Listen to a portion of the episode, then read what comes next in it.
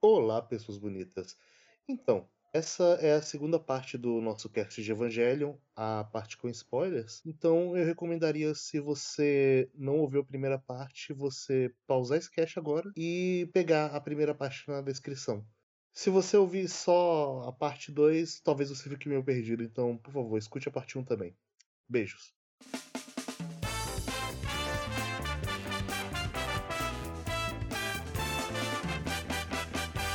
Primeiro, eu queria dizer que eu absolutamente amo a estética de Evangelho. É simplesmente maravilhosa e. Sim, nossa. Dá uma saudade de ver anime antigo, cara.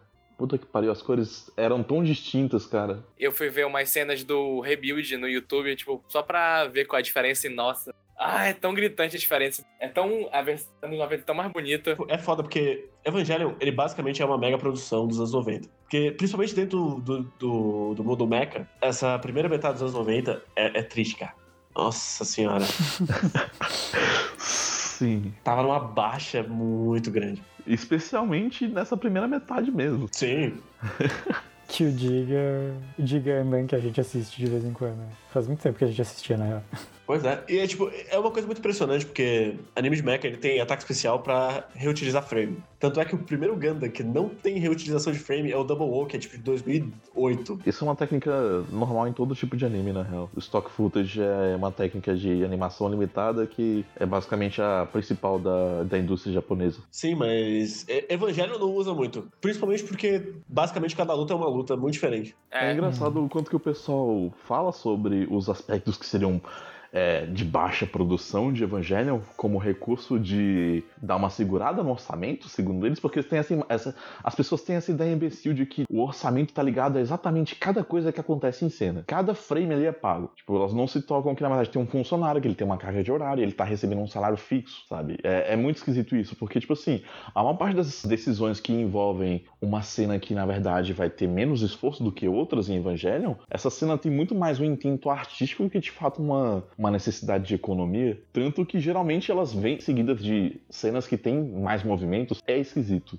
a maneira como as pessoas enxergam isso. Assim, mais ou menos. Não é tão direto quanto as pessoas enxergam, mas é uma relação que existe de forma um pouco mais indireta, sabe? Se tu tivesse muito dinheiro, tu pagaria mais funcionários com salário fixo pra animar melhor as coisas, ter mais movimento e tal. Sim, sim. E por outro lado, também é perceptível que na segunda metade da série tu começa a ter um pouco mais de quadros parados de vários segundos assim e tal. Que é quando por questões de tempo e dificuldades na produção, não necessariamente, mas nesse caso envolvendo também dinheiro, enfim, tava mais complicado de produzir o anime. Sim, mas é, é, é meio que uma maluquice que as pessoas elas pensam que tudo na indústria tem o nível de evangelho, enquanto quase nada tem o nível de produção de evangelho. Sim, sim. Talvez houvesse o intento de ajudar, né, o, o ciclo de produção, né, a, a velocidade do ciclo de produção. Só que, se- mesmo que tenha sido o caso, esses momentos foram muito bem pensados para ter algum significado. É um- Sim, acho que o único momento que me suou de hum, isso aí é pra economizar, seja tempo, seja. foi metade do episódio ser recapitulação. Isso eu falei, hum, tá meio. É, e um paralelo que dá pra gente traçar mais ou menos, assim, é Monogatari. Bakemonogatari, principalmente, ele usa uma estratégia semelhante de mais planos fechados e quadros parados e planos distantes, com diálogos extensos, pra quando ele tem uma cena que exige uma maior animação com fluidez, ele anima muito bonito. E tem toda uma estética envolvendo essa suposta falta de qualidade na produção. Sim, e ironicamente, Monogatari teve, de certa forma, mais problemas de produção do que Evangelion até. É, não, sei. Teria que fazer um- uma matemática doida aí pra descobrir. tem claramente um episódio que você percebe que, cara, eles não tinham dinheiro aqui e eles tiveram que fazer nas coxas. Eu tava vendo um anime com meu irmão, de um episódio pra outro, do nada, tipo, a qualidade da animação caiu. Parecia, tipo, tinha só três frames de animação e, e mesmo que, vamos dizer, Eva fique com uma qualidade mais, entre várias aspas aqui, abaixo, ainda é uma qualidade muito acima, porque eles fazem isso virar um estilo e uma identidade da série, então não fica só, ah, a gente tá sem dinheiro, tipo, ah, a gente tem que como fazer isso usando o roteiro da série, não ficar jogado, digamos assim. É que a gente não precisa nem ir longe, assim. A gente pode só voltar pra Gunbuster e que o último episódio é tudo em preto e branco porque eles não tinham mais dinheiro mesmo. Né? Exatamente. A produção caindo nos pedaços. Sim, e é muito engraçado porque Gunbuster é, era um OVA, então as pessoas pagavam por episódio. E mesmo assim, o, o último episódio é preto e branco, basicamente faz Preto e. Sim. Mas, dito isso, ainda falando da parte visual, eu, eu amo toda vez que tem a apresentação de Alfront, que eles estão descendo no, no escuro e aparece toda a cidade pendurada do teto e aquele, aquele fiozinho descendo até, o, até a pirâmide. Eu acho simplesmente maravilhoso. É um, um dos melhores jeitos de apresentar um quartel-general que, que eu já vi, assim. De basicamente qualquer mídia. É muito bonito. É. Naquele, naquele eterno tom de laranja, assim, é muito bonito. E o, o Geofront em si é interessante pra caralho também. Por que aquilo foi criado, sabe? O que que é aquilo. Mesmo quando você vê pela primeira vez, você fica tipo, véi, o que que tá acontecendo aqui, sabe? Nesse primeiro episódio, eles têm a. Vou falar desculpa, mas desculpa não é a palavra certa. É desculpa de o porquê a cidade tá vazia, que você sempre vê, tipo, ah, esses prédios gigantes, esses condomínios, mas tem sempre um sentimento de vazio quando você vê a cidade, o que você vê da cidade e o que você vê da escola. Então, mesmo que seja um lugar muito imponente, com prédios muito altos e tal, ainda é um lugar muito vazio, que tem poucas pessoas lá e isso importa muito.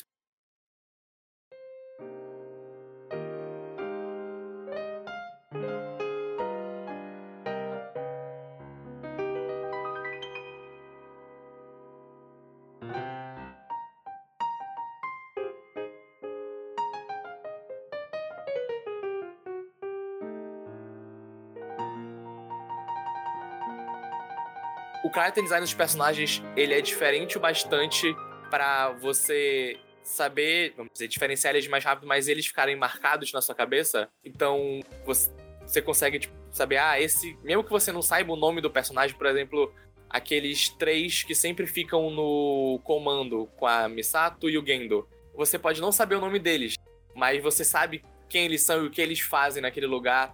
Porque o design deles é marcante e cada personagem que aparece é importante pra alguma coisa na série. É, uma coisa que eu queria comentar é que por mais que Tóquio 3 não seja Tóquio em si, quando você pensa em Tóquio, você pensa em um lugar vivo, um lugar cheio de pessoas, etc. E no mundo de Evangelho é justamente o contrário. É um lugar vazio, opressor e também aquele clima que fica pelo verão eterno que o Japão passa. Uhum. O Shinji mesmo já fala, né, quando a Misato vai mostrar a cidade pra ele pela primeira vez, antes da cidade se erguer, né? Ele comenta o quanto que aquele lugar é solitário. E eis que a, a cidade se levanta, né, e se mostra imponente. E a gente fica, tipo, tem talvez uma sensação de conforto, sabe? Como uma sensação de conforto momentânea que ele encontra num lar que ele vai adentrar daqui a pouco, mas conforme o tempo vai passando e ele vai se adequando, vai frequentando a escola, vai andando de casa para outros lugares, você percebe que na verdade é um mundo bem vazio. E a ironia das coisas é que o momento em que você para para notar onde eles mostram mais pessoas é exatamente mais distante de Tóquio 3, que é quando o Shinji foge e ele pega o metrô, porque quanto mais longe ele fica, mais o metrô enche. E é só quando ele chega nesse ponto que a gente vê algum lugar que tenha, sabe, mais pessoas nas ruas, nas ruas e interagindo em um mundo fora do contexto que a gente tá vendo do anime. Sim, uma outra coisa que eu gosto muito é como nesse primeiro episódio todo mundo tá falando sobre o Shinji, mas ninguém tá falando com o Shinji. Cara, dá uma, deu uma raiva quando falo pro moleque que tá no robô. Entra no robô, tipo, que- meu Deus, é uma criança. Alguém ouve o que ele quer dizer, por favor? A gente tem que estar no robô. Aí, tipo, ah, entra lá. Eu não quero entrar. Não, mas tem que entrar. Como você não quer entrar no robô? A gente vai botar essa mina que tá morrendo aqui, ó, você não entrar. Entra lá. É verdade. Eu, eu fico pensando na, na pressão psicológica que colocaram em cima do garoto. Você tá intimidando ele através da rejeição e você coloca ele numa situação no qual ele, ele vai estar moralmente invalidado se ele recusar. É uma chantagem, basicamente. Eu, eu acho que o- um dos, dos momentos em que mais me marca, assim, tipo, na verdade não é nem quando a Ray entra, mas é quando você vê que, tipo, tem uma puta galera ali, saca? O staff da Nerve ali preparando o robô. E tá basicamente todo mundo olhando pro Shinji, tipo, esperando. E aí, moleque, o que, que tu vai fazer? É, é incrível que todo mundo fala, ah, coitado do Shinji, mas todo mundo é completamente passivo.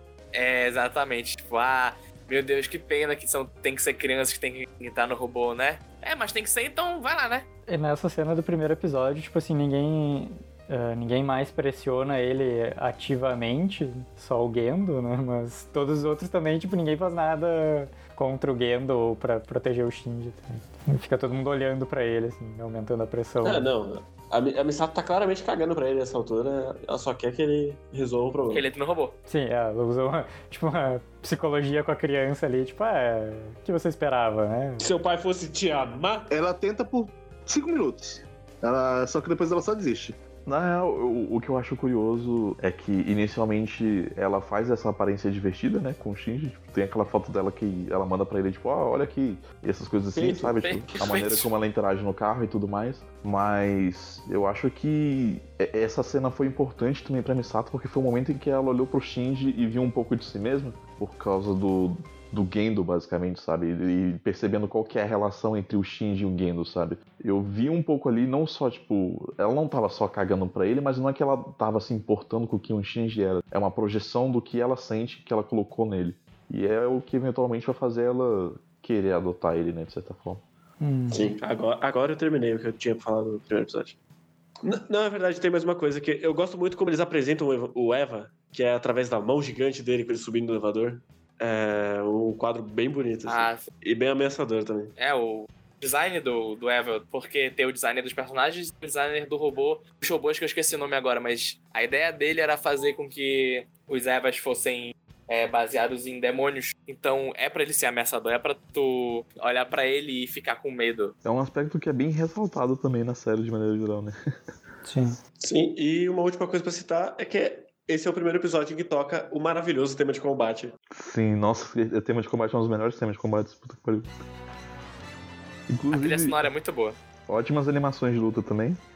Que não são desse episódio, é do próximo, mas tudo bem. Mas da série de maneira geral, que eu digo. Sim. E outra coisa só é que lembre-se da Rei que aparece pro Shinji no telefone. Não que ela tenha um significado muito claro, mas, né? É importante.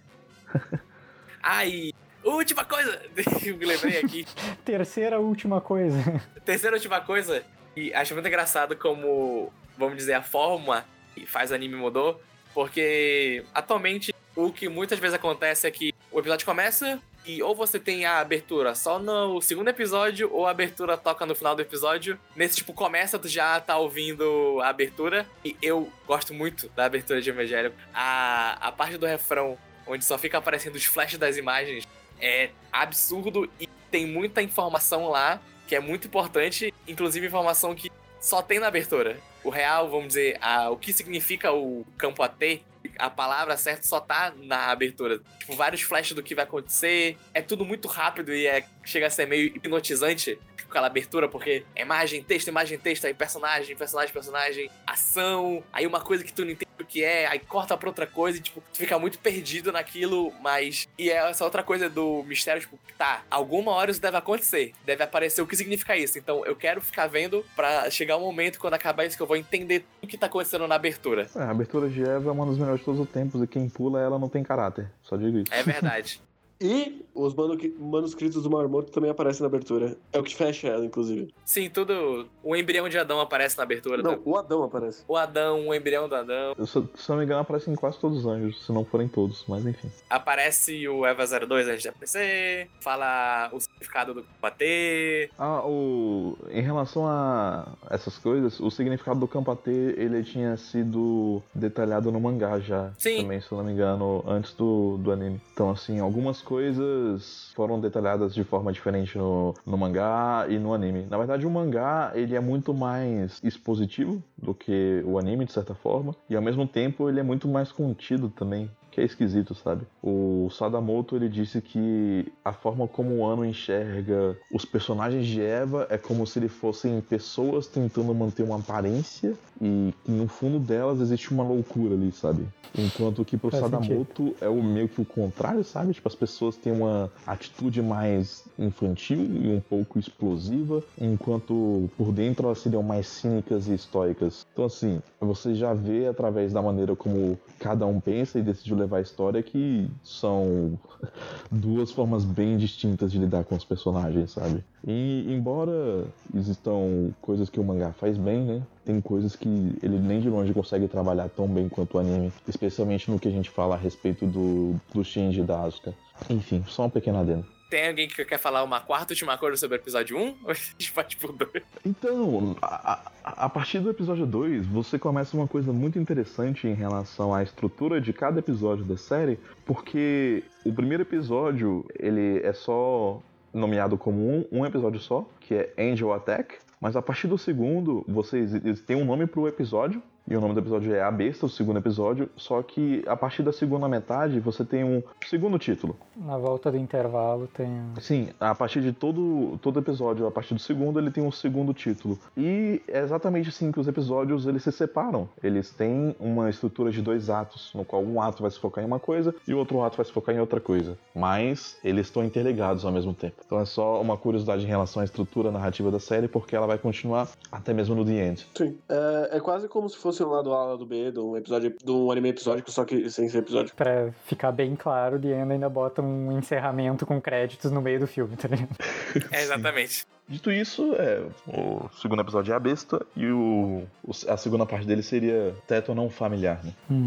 Eu queria comentar só que eu gosto de que como o segundo episódio ele claramente mostra que você não tá num anime de robô de lutinha qualquer, porque você não tem nenhum sentimento de vitória com a conclusão do que acontece no episódio 2. Sim. E eu acho isso muito importante. Eu gosto como o episódio é cortado de maneira a enfatizar o mundano e, na verdade, bem o contrário do momento de glória e tal, qual que falou, que na verdade foi uma experiência bem traumatizante. Sim, eu, eu gosto de duas coisas. A primeira é como ele, ele filma a cena de, de luta como se fosse realmente pessoas paradas filmando monstros gigantes se batendo, que é sempre de um alto do prédio, ou de uma visão de um helicóptero, ou do chão mesmo. É, que pra baixo. é, dá, dá uma sensação de escala muito boa, assim. E a outra coisa é que eu gosto que ele basicamente corta a luta no meio, porque a memória do Shinji cortou no meio. Eu acho uma sacada, uma boa sacada. Sim, é algo que vai acontecer em outros momentos da série também, mas eu gosto realmente como eles sabem tirar o peso da ação na medida certa, sabe? Porque na verdade o foco sempre tem que ser os personagens. E é, é engraçado, tipo, eu não consigo entender as pessoas que dizem que o tom da primeira metade de Evangelion não dita o tom da segunda, porque na verdade pra mim tá tudo aqui desde o começo. Eu acho que tem uma certa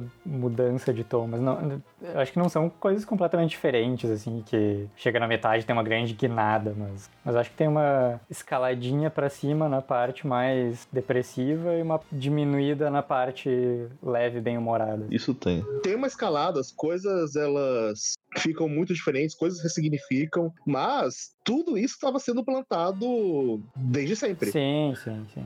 Não tem nenhum momento de Evangelion que você sente que veio do nada. Tudo que acontece na segunda parte, ela só acontece porque foi culminado ali. Com exatamente. certeza. Dito isso, o, o Eva ele é revelado como uma arma assustadora. O Shinji, coitado, por mais que tipo, pelo menos ele tenha conseguido pilotar o robô, ele não consegue fazer nada. Porque afinal de contas, ele não tem absolutamente nenhuma experiência com isso. Um treinamento, nada. Que também é um clichê de mecha, que é o piloto sem treinamento que entra no robô e pilota e dá tudo certo. Sim. É, Ah, aqui dá tudo certo, né? Mas naquelas. É, Dá tudo certo porque o robô fica louco. O anime já dá essa ênfase de que, velho, tu não pode confiar nisso aqui não, tá ligado? Isso aqui é muito mais perigoso do que se imagina. Inclusive, uma coisa que eu esqueci de comentar no primeiro episódio, porra, é que é ele entrando no, no Eva e ele se afoga, basicamente. E é tipo, ah, que, que sentimento gostoso entrar no robô e, e me afogar dentro dele. Mas basicamente esse segundo episódio é um grande estranho no ninho, né? Dele olhando, falando, "Ah, não pertenço a esse lugar, ninguém me quer aqui, por que, que eu tô aqui? Sim, as coisas importantes é que, tipo, o, o Shinji ainda se sente rejeitado pelo Gendo, também porque o Gendo tá realmente meio que cagando pro Shinji, Porque o Gendo é o grande vilão de Evangelho. Sim. Não. e a situação tão tensa que a Misato sente que ela pode acolher essa criança. Precisa fazer alguma coisa. Isso. E ela faz isso porque, como a gente tinha citado antes, ele- ela projeta isso no Shinji. Ela tem essa identificação com ele e na relação conturbada que ele tem com o pai dele. E acaba trazendo o Shinji pra casa. Eles não estão confortáveis um com o outro, mas ao mesmo tempo, que nem a Misato fala, pô, é legal você estar numa mesa de jantar e não comer sozinho. Isso é uma coisa que eu só percebi depois de ver, de ver adulto, assim, é que, tipo, cara, a, a Misato é, um, é uma desgraça. É uma. pro- Né? Não, É um ela- problema ambulante. Ela é muito problemática. Eu, eu fico de cara com as pessoas chamando ela de Best Girl, porque essa menina realmente tem problemas, e o show concorda comigo. Mas até aí, né? Não é um termo cabível, sabe? A Best Girl em Evangelho é a representante de classe. É verdade. É a pessoa Pior. com quem você teria um relacionamento saudável. É a única pessoa que você que não tá completamente desgraçada da cabeça, de alguma forma. Mas é, é- é impressionante como ela tá, ela tá numa grande recusa de, de crescer, assim, de, de realmente se tornar adulta. Ao mesmo tempo que ela é uma alcoólatra, basicamente.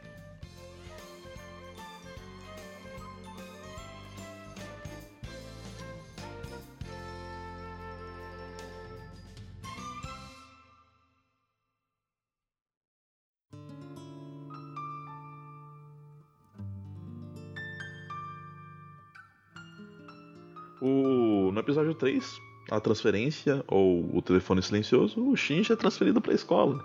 O que, que, que você faz depois que você pilota o, o monstro ensandecido como se fosse um- quase um filme de terror? Você toma um soco porque você pilotou o, o robô monstro. ensandecido.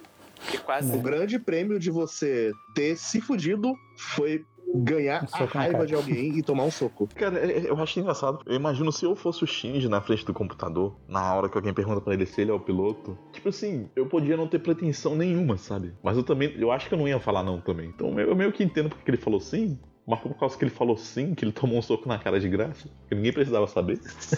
Ah, mas você é uma criança de 15 anos, cara. Você tá pilotando um robô que todo mundo tá querendo muito saber quem é. Você vai dizer quem é. Que é você. Vai dizer sim. Exatamente, foi isso que ele fez. E ele tomou um soco na cara do, do Toji Suzuhara, que é um dos personagens que desse círculo da escola que vão, vão acabar sendo importantes, né? Porque a irmãzinha do Toji ela acabou sendo ferida durante o ataque do, do anjo. E o Toji não conseguiria conviver consigo mesmo, sabendo que o piloto que possivelmente tenha sido responsável por causa disso, que é o Shinji, tá ali, tá de boa, né? Então deixa eu dar uma porrada nesse maluco aí, pra me sentir um pouquinho melhor. Acho muito legal que tem essa, essa ideia, tipo, ah, tu tava lutando lá com o bicho. E tu pode não ter visto. Mas a tua luta teve consequência pra algumas pessoas, sabe? Tu pode, mesmo que tu não tenha visto, ter machucado as pessoas, alguém tava em algum abrigo e coisa assim. Eu gosto também que no episódio mais pra frente, bem mais pra frente, lá pro final, quando o Shinji não. ele- ah, não me lembro se ele não quer mais pilotar ou se tiram o Eva 01 dele e tá tendo um ataque de anjo e ele vai pro abrigo, tem literalmente uma cena que entra voando um pedaço do Eva 02 e mata uma galera dentro do abrigo. Cara, literalmente, a, a luta que tá acontecendo lá fora, tu tá no abrigo não significa nada. Foi uma parada que eu demorei pra notar também que os abrigos, na verdade, eles não ficam na parte da cidade de cima, que tá de cabeça pra baixo, eles ficam lá embaixo no geofront. Isso é algo que eu demorei pra caramba pra notar. E então faz muito mais sentido, né, que tipo, com os destroços caindo, né, é, aquela área lá embaixo vai ser afetada, mas também faz sentido ser lá embaixo porque lá em cima fudeu, né?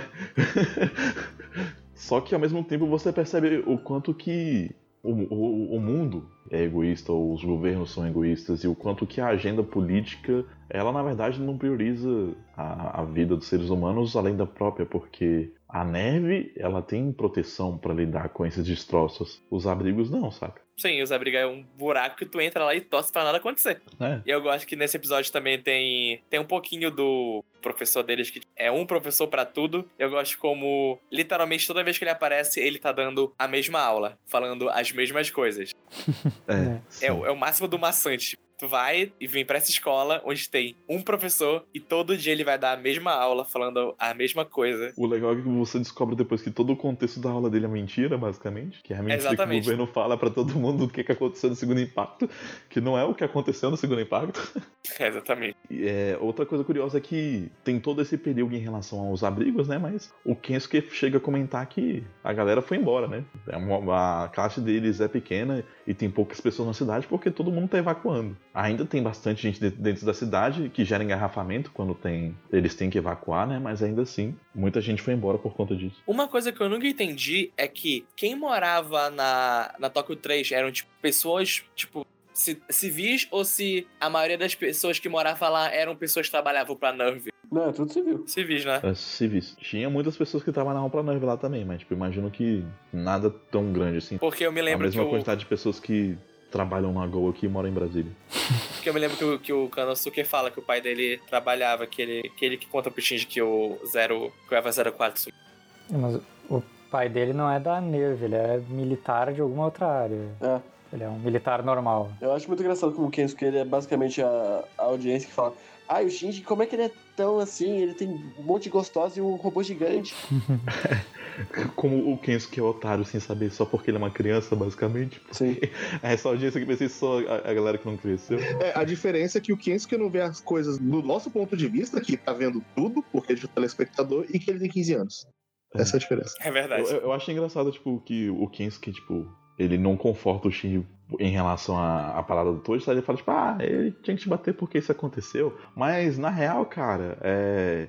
Eles mentem sobre essas paradas e sumiu mal galera aí, entendeu? Morreu mais gente, sabe? Se sinta pior, sabe? Se fudeu, matou mal galera aí, sabe?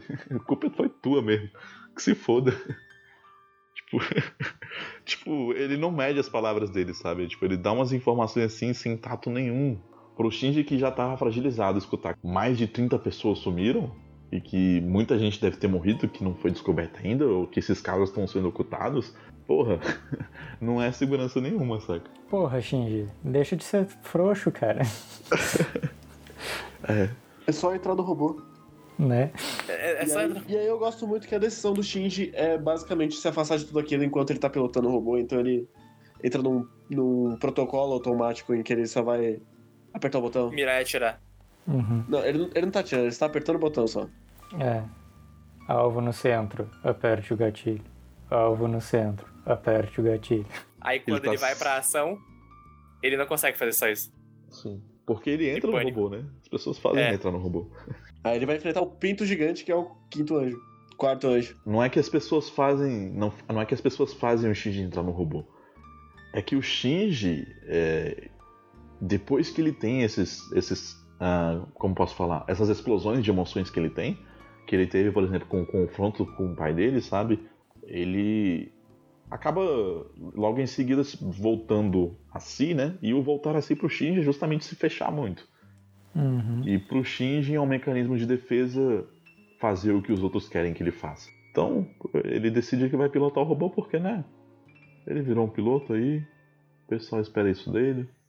Então, tô aqui, né? não? É mais fácil só pedir desculpa pra evitar o atrito.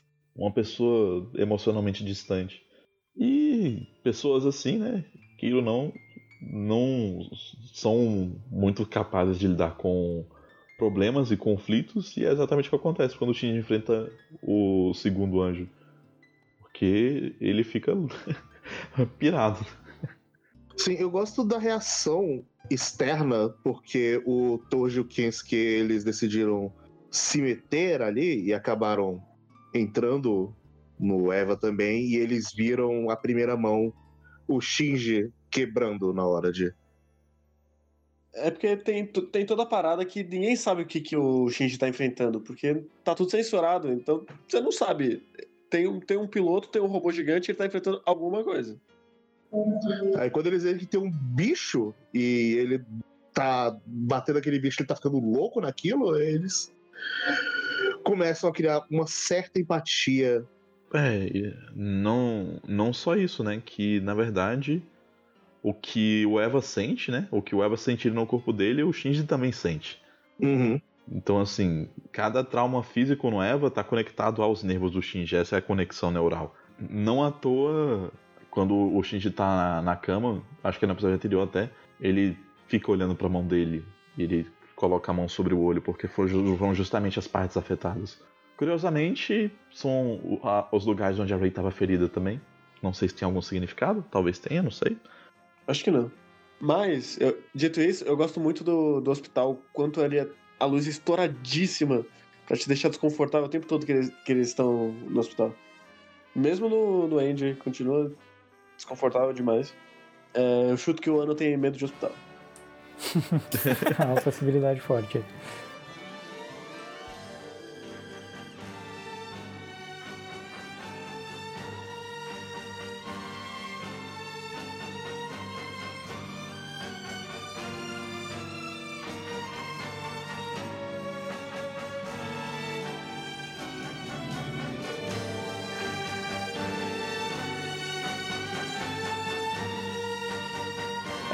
Shinji passa por mais uma experiência traumática derrotando o anjo, né?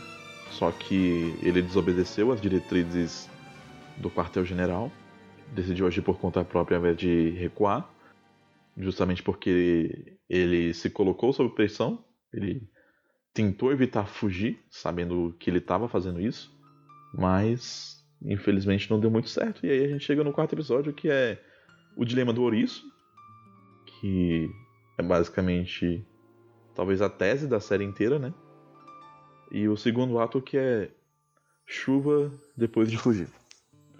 Sim, eu, eu, eu gosto muito como o Shinji tá o tempo todo querendo fugir, mas alguma coisa puxa ele de volta. Às vezes é ele mesmo, às vezes são as outras pessoas, mas tem, tem sempre aquela coisa no fundinho dele que não quer que ele, que ele realmente abandone Tokyo 3. Sim, ele sempre encontra algum propósito, né? Alguma coisa que justifique ele continuar pilotando o Eva. E a pergunta que você tem que se fazer toda vez que isso acontecer é por quê? Sim, e uh, cara, esse, esse é o episódio que a cidade é realmente opressiva pela primeira vez, assim. Quando ele tá caminhando e é maldita cigarra que fica o tempo todo daqui. Clássica cigarra de evangelho. Cigarra opressora. Sim, naquele, naquele crepúsculo meio torturante, de, não tem ninguém na rua, meu, e aí tem uma cena que é basicamente tudo. Tem uma torre gigantesca, que é a Torre da Nerve, que, que cobre quase um terço assim da, da, do, do fundo, e é tipo, ah, caralho, que, que cidade do inferno, meu Deus, sai daí logo. Só foge. E o... toda a questão do metrô também, né? Tipo, é, claustrofóbico quase, na maneira como ele é lotado de pessoas, sabe? Mas no quanto que, ao mesmo tempo que tá cheio de gente ali, é um lugar completamente frio e alheio. E não importa que você tá rodeado de pessoas, na verdade você tá sozinho. E o... todas, todas as sensações muito desagradáveis, assim, no decorrer do episódio. E eu gosto muito que ele, ele vai pro campo colher batata. E aí ele encontra o Case que brincando realmente de guerra, assim, que é, tipo, é interessante como basicamente é um reflexo do tempos mais simples, onde você só podia atirar no seu inimigo e tava tudo bem. Ele não era um monstro de 50 metros. Eu gosto também que isso dá um contraste de que o Kensuke aqui é o que tá mais afastado do cenário real de guerra, etc. Ele briga com isso, vê uma certa leveza e. Não, né? Sim, ele glorifica isso, sabe? Mas ele não tem nenhuma capacidade de entender o que que o Shinji passa, sabe? Tipo, ele deve ter visto filmes sobre a guerra, deve ter lido revistas sobre a guerra, mas isso é diferente de estar de fato na linha de frente. Ele é um otaku de guerra, basicamente. Ele sabe o nome do. Ele vai na frente de ver que ele sabe o nome dos aviões, sabe o nome do negócio. Tá aí aquele de otaku. Inclusive é algo bem, bem comum no Japão, na real. Sim. Sim, tem até no Otaku no vídeo, tem o tem. momento vergonhoso do cara que é otaku de guerra. Sim. Ai, qual é o nome daquele dorama? Otaku? Densho Otoko. Também tem um ataque de guerra. Otaku. Eu me lembro que era alguma coisa assim. É. E a parada que sempre me pegou nesse episódio, né? Fora, obviamente, todo o fogo do Shinji, é justamente o dilema do ouriço, né? Que a, a Hitsuko fala sobre pra, pra Katsuragi. Que é que os seres humanos eles são basicamente como ouriços, né? Pra você que não sabe o que é um ouriço, é basicamente um porco espinho. É o Sonic. Sim. Então, o que a parada é que eles quer, o ser humano quer se aproximar de outro ser humano, assim como o ouriço quer se aproximar de outro ouriço. Mas os ouriços, quando se aproximam, seus espinhos tocam seus corpos e eles se machucam. Então, se aproximar de outra pessoa é se machucar. E ele estabelece uma equivalência entre as relações humanas, onde você trocar experiências, você conviver com uma pessoa é se machucar também. E é, esse, essa linha de pensamento ela é central para todos os relacionamentos de Eva e para o que Eva fala da humanidade em si. Sim, eu acho interessante quem, quem diz isso ser literalmente a Hitsuko, que é a pessoa que mais fechou pro, pro mundo da, do elenco inteiro. Sim. Na real, é ela e o Gendo, né? E são justamente as duas pessoas que terminam fechadas de uma forma ou de outra. Nada, o Gendo termina bem aberto, ao meio. Barulho. Obrigado. Mas, mas esse também é um episódio que tem um dos planos mais bonitos da série, que é o Shinji na escuridão, e aí a, a Misato abre a porta e aí tem um corte que não chega nele, e tem o, o símbolo da Nerve focado no meio, assim. Cara, eu acho.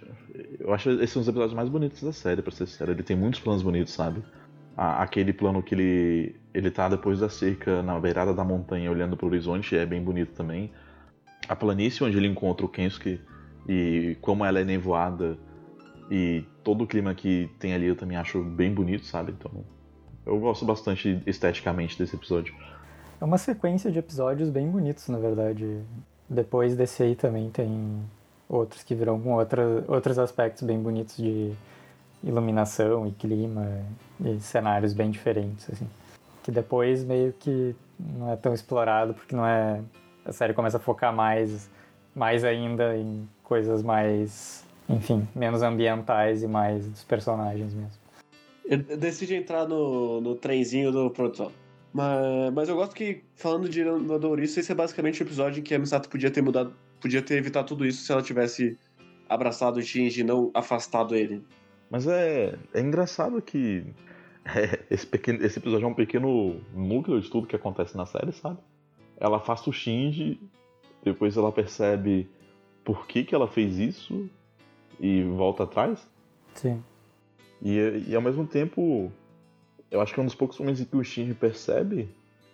Na verdade, eu não acho que ele percebeu, mas que ele é sincero com os desejos dele. Porque novamente ele tava fugindo, sabe?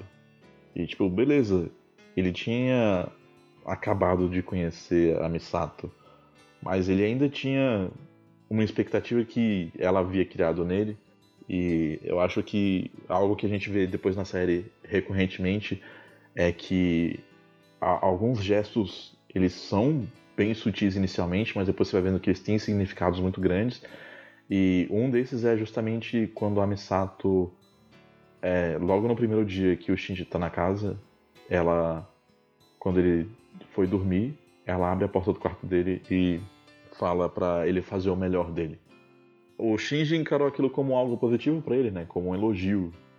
Então ele sentiu um certo reconhecimento por parte da Misato e, e eu acho que foi por isso que ele acabou ficando aqui. Sim, esse é a, o episódio que firma eles realmente como uma família e não duas pessoas brincando de casinho. Sim, uma família bem disfuncional, de pessoas solitárias que são codependentes. Eu gosto bastante que o, esse primeiro ato, o episódio 1 ao 7, ele é muito sobre você se familiarizar com as coisas, você construir laços e depois trabalhar em cima disso. Sim, é, esses episódios são basicamente todos sobre isso, né? E eu acho que é um bom fundamento para a série como um todo. Eu acho que a gente pode falar sobre o episódio 5 e 6 em conjunto, né? Porque são os episódios que são focados na Rei, e os episódios são nomeados justamente Rei 1, é, A Rei Além do Coração, e Rei 2, o Combate em Tóquio 3, que é, é, justamente o ponto da história em que, apesar da ter sido introduzida lá atrás, né, que decide mostrar, olha, essa personagem aqui, na verdade, é, isso aqui. e basicamente o que a Rei é, a Rei é aquele, aquele estereótipo, né, dele, que são personagens femininas que são muito fechadas, muito mais caladas e que geralmente carregam. são praticamente é, não emotivas. Sim. Eu ia falar que geralmente carregam traumas, mas não é isso na verdade. Sim. Eu gosto de, da forma que vai sendo introduzido. Que você vê que o Gendo tem um carinho por ela e uma atenção muito maior do que ele jamais teve por Shinji. E como isso afeta o Shinji quando ele percebe isso. Você vê claramente que o Shinji tava com ciúmes da Rei, do jeito que. Mas, porra, perto do tratamento que ele recebia, tipo, realmente era muito digno de ciúmes, assim, porque... Olha, considerando que, basicamente, eu tenho quase certeza que o, o Gendo fazia mais do que só botar a mão no peito da Rei, eu diria que eu prefiro ser o Shinji. Sim, eu tô falando pelo ponto de vista do Shinji naquele momento. Mas é porque você não tem esses contextos, né? Quando É, sim. esses contextos não existem no episódio 5 e 6. Sim, mas você tem um contexto de que a Ray é uma pessoa muito esquisita. É uma pessoa que não sabe ser uma pessoa. E isso fica claro bem desde o começo. Sim. Mas uma coisa que eu gosto muito é que o Gender não usa óculos escuros no- dentro do, de salão fechado por estilo. É porque o outro óculos dele quebrou. né? Dito isso, embora o, o Shinji tenha ciúmes da Ray, a gente vê claramente que ele também se sente ligado a ela e atraído a ela de alguma forma. É, é, é complicado explicar isso de forma natural. É, mas é, é porque na verdade existe um lado maternal que enxerga na Ray, mas ele vai enxergar isso mais pra frente. Nesse primeiro momento eu acho que a atuação dele é muito mais sexual mesmo. Eu diria que não, eu diria que é uma visão muito mais platônica dela do que qualquer outra coisa. É, ele, ele- nem ele sabe direito o que, que ele tem. Ele tem um interesse nela e. Sim, É eu aí. concordo que é platônico, mas eu ainda acho que existe uma carga sexual por trás dos sentimentos do Shinji. É só porque é algo que não é necessariamente explícito através daquilo que ele fala. Mas assim, quando você vê o, o próprio episódio 25, o 25 ou 26 que acontece a cena em que o, o Shinji basicamente imagina as três falando torne-se um comigo, evidenciando que sim, ele tinha desejos pela- pelas três personagens. Então, ele olhar pra Ray de biquíni não é só não é não é só porque ele tá curioso sobre ela, basicamente. E é, tem também a maravilhosa cena de quebra de expectativa da menina pelada caindo nos peitos. É muito engraçado como engraçado não, engraçado não é a palavra correta aqui. Curioso, É, curioso, eu- curioso. curioso, é muito curioso Interessante.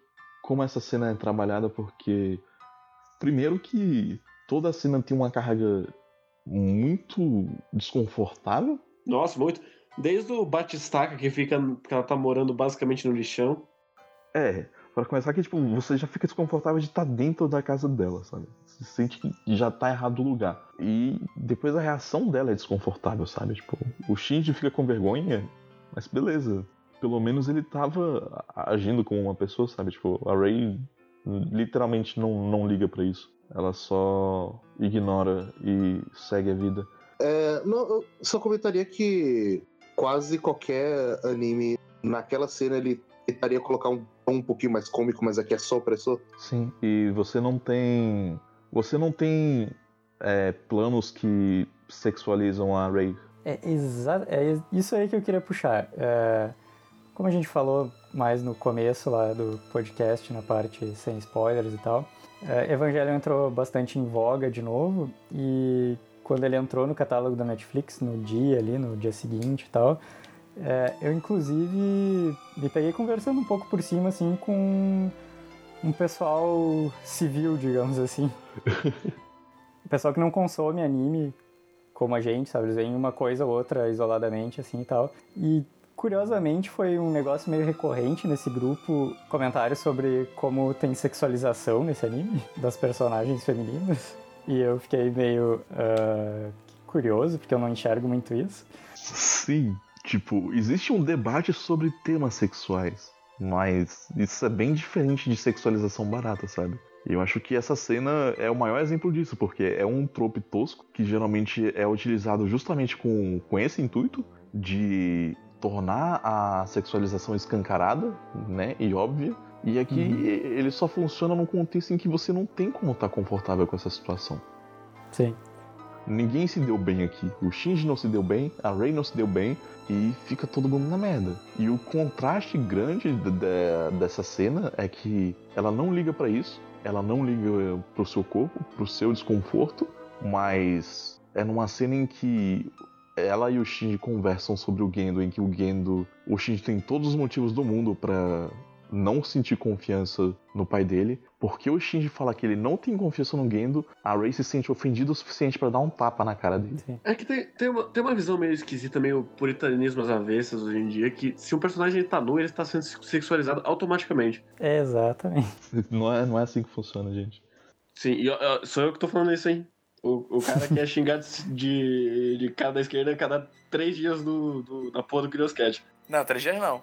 cada três horas. Mas é incrível que, sim, tem uma diferença de você trabalhar sexualidade dos personagens e você tratar coisas como objeto. Eu não Uhum. acho que Evangelion ge- nunca objetificou personagens. Ele trabalha a sexualidade deles, ele mostra fatores sexuais, muito na Misato, na Rei também, mas nunca objetificando. Sim. Pra mim, o ponto dessa cena era justamente o contraste com essa outra, em que você mostra duas coisas de uma vez só. Uma que existe uma coisa muito errada com a Rey, e outra que existe uma coisa muito errada com o relacionamento dela com o Gendo. Sim. Então, só é uma cena que pra mim ela é essencial existir. É, eu também tenho, a minha visão vai bem nesse sentido também, mas sei lá, achei curioso essa visão de fora, assim, então. É, então, é, continuando, o que acontece é que ela tinha sido ferida anteriormente num, numa fase de testes, de experimentação com a Unidade Zero, que é a unidade designada a ela do Projeto Evangelion, do EVA, e ela falhou durante é, é, esse experimento, a taxa de sincronia dela foi muito baixa, e o É que ela EVA... falhou, né? Que deu ruim né, no negócio.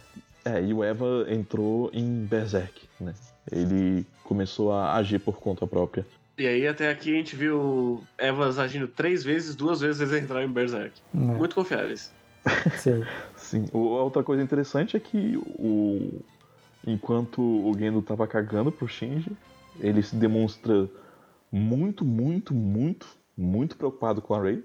Tipo assim, o cara tava tão preocupado com a menina que ele desceu até onde o plug do Eva foi ejetado e abriu o- uma porta que tava fervendo com as mãos nuas, é, basicamente cicatrizando as mãos deles pra, a- a mão dele para sempre, as duas mãos dele para sempre no processo.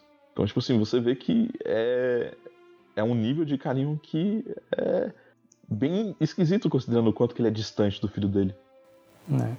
Sim, sim. É, é- é nesse ponto que eu tinha falado de ele ter esse super carinho que faz o Shinji ter os ciúmes, porque, caralho, aquela pessoa que me abandonou e tá cagando pra mim, ele sacrificou por uma pessoa, de certa forma, e você, aparentemente, quando ele olha do Eva 01 a Ray conversando com o Gendo, ela parece confortável, Sim. e Sim. ele fica, nossa, ela tá conversando, se abrindo pra ele e eu completamente distante. E os dois estão nas situações mais sorridentes que a gente já viu eles até então. né?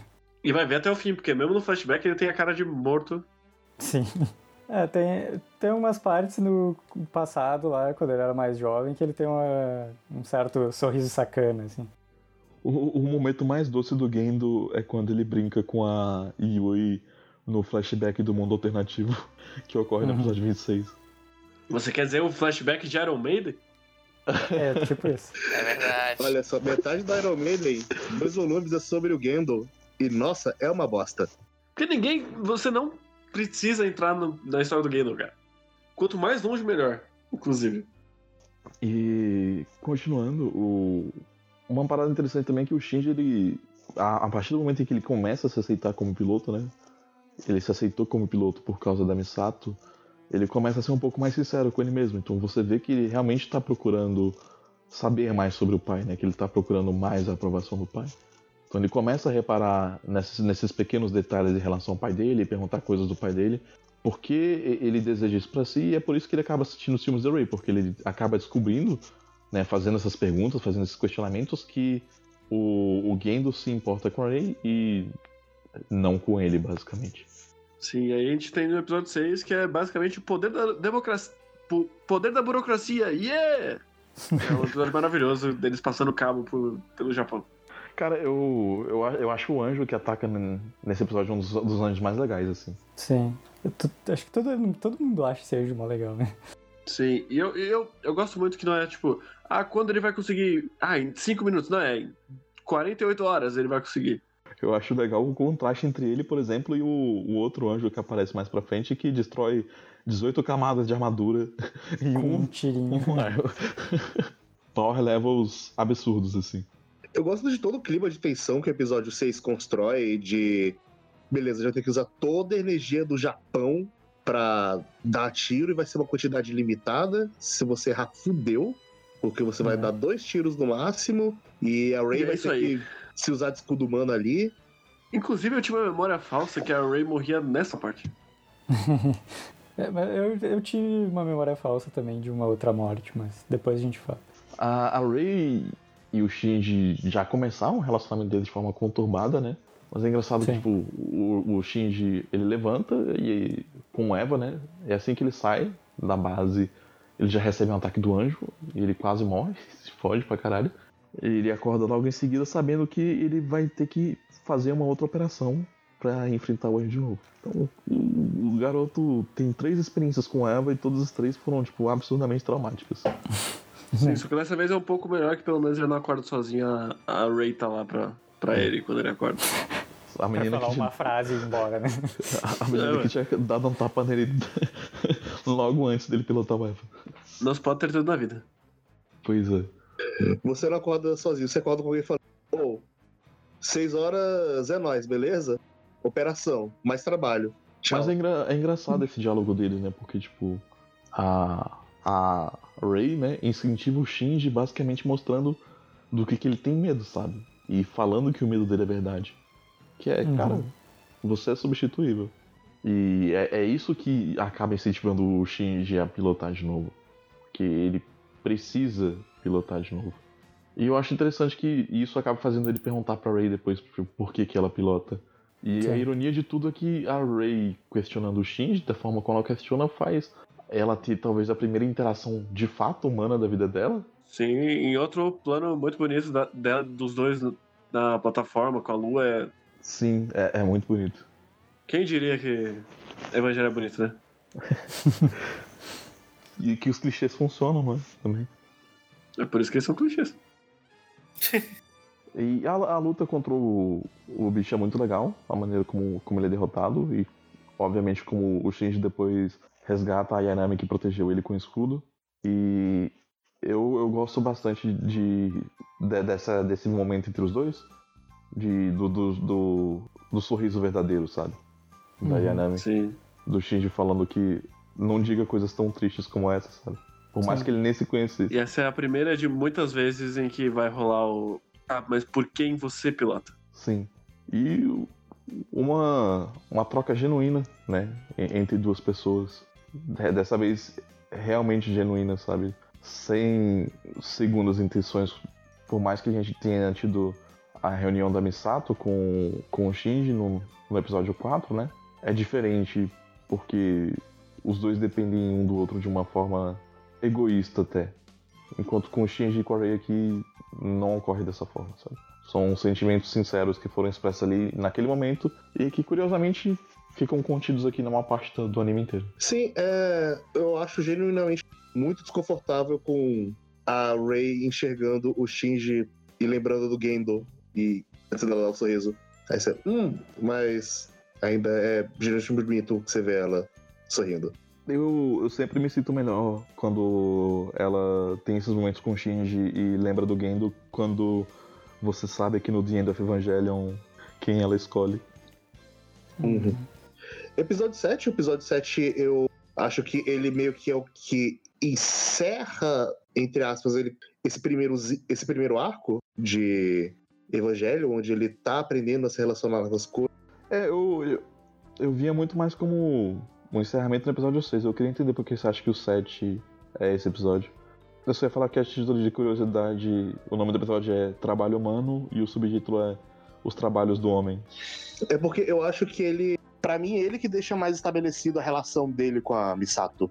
Ele, ele tem uma dinâmica com a Misato mais genuína, mas algumas coisas com a Misato e a relação dele com a Misato dentro de casa também fica mais explícita ali.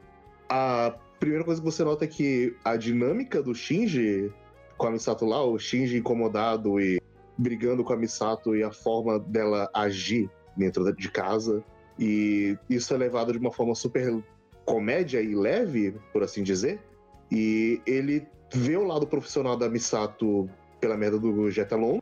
E no finalzinho do episódio, termina isso tematicamente. O Toji comentando que ah, você tem sorte da Misato ser super desleixada desse jeito tudo, porque tá mostrando que ela consegue abrir o seu lado verdadeiro quando você tá por perto. Então, mostra que ela tá te enxergando como alguém da família. Sim. Uhum. E é, é curioso porque é justamente né, essa questão do, do lado infantil da Misato, né?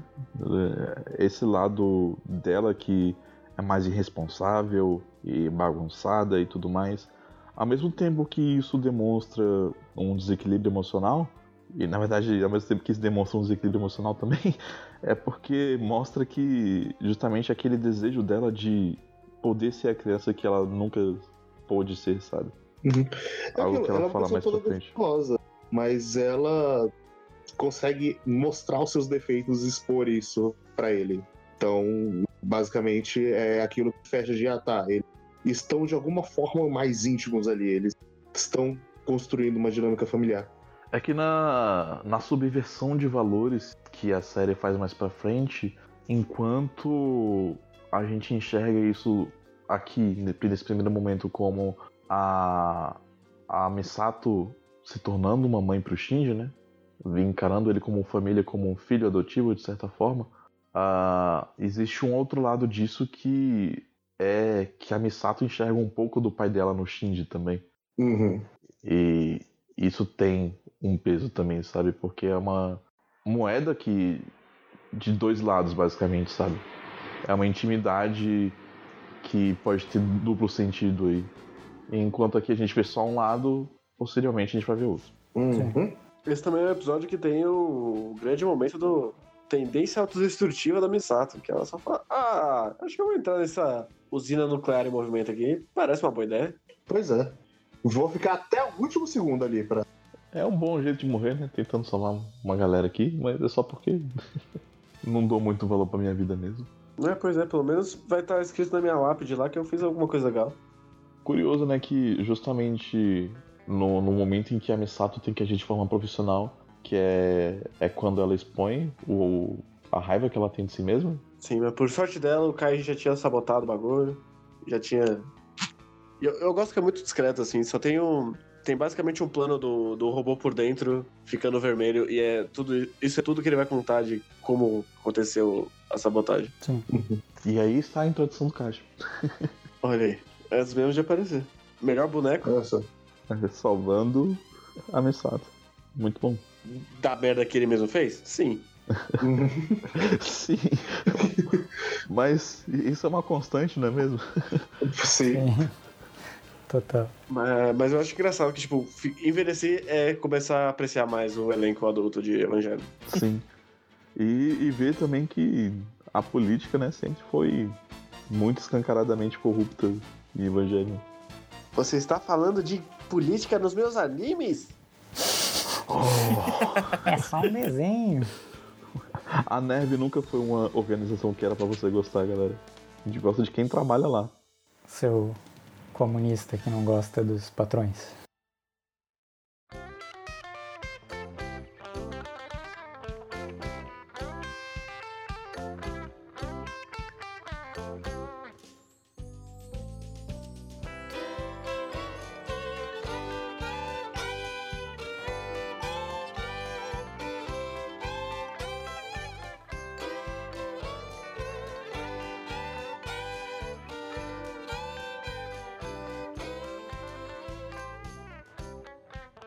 Isso aí, vamos lá. Episódio 8, a introdução da Asuka.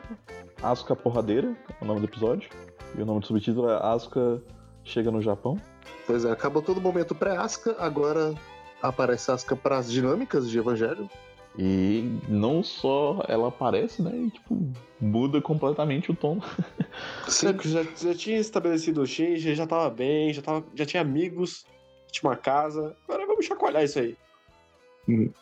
Mas eu gosto muito da introdução dela e como aquilo mexe muito?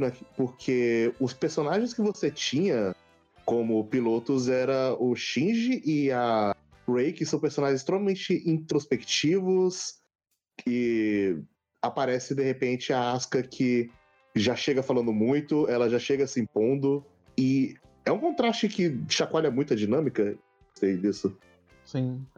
É por isso que eu acho que a maior parte das pessoas acaba gostando mais dela, porque A Asuka é mais próxima do tipo de protagonista que as pessoas estão acostumadas, sabe? O protagonista que vai tomar a ação por conta própria. Só que a parada é que a Asuka não faz isso por motivos nobres, ela faz isso porque ela enxerga isso como uma razão para a existência dela. Uhum. Eu acho legal como isso é aparente desde de, de o começo aqui. Sim, desde o episódio 8 você vê que ela se identifica como a pilota, então tudo é sobre ela ser um gênio na pilotagem e tudo mais, e ela quer se gabar por isso, e quando ela vê que, nossa, apareceu esse menino, Shinji aí, que ele conseguiu as coisas sem treinamento e tudo mais, a primeira coisa que ela faz é querer provar para ele. Sim, é, e também porque, tipo, ela quer atenção das pessoas. E, tipo, porra, tem esse moleque aqui que tá todo mundo falando dele porque ele aparentemente é, é um, um, de certa forma, um gênio. Ninguém fala que o Shinji é um gênio, mas, tipo, porra, ele tá conseguindo fazer coisas inacreditáveis aqui e eu preciso provar que eu sou melhor que esse cara aí, sabe? Sim. Vou, vou fazer ele me, se vestir com a minha roupinha. um momento maravilhoso.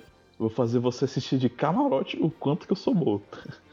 Exceto que não, porque ela não vai conseguir. É, é curioso que, tipo, ela precisa da ajuda do Shinji pra conseguir vencer esse desafio, porque o, o Eva ele não estava capacitado para combate d'água. Sim, mas eu, eu gosto muito de. O declínio da Asuka todo é porque ela não tá conseguindo se provar e. É, é uma sabotagem. E você percebe que ela não é diferente do Shinji. Ela é uma criança de 14 anos tão problemática quanto o Shinji.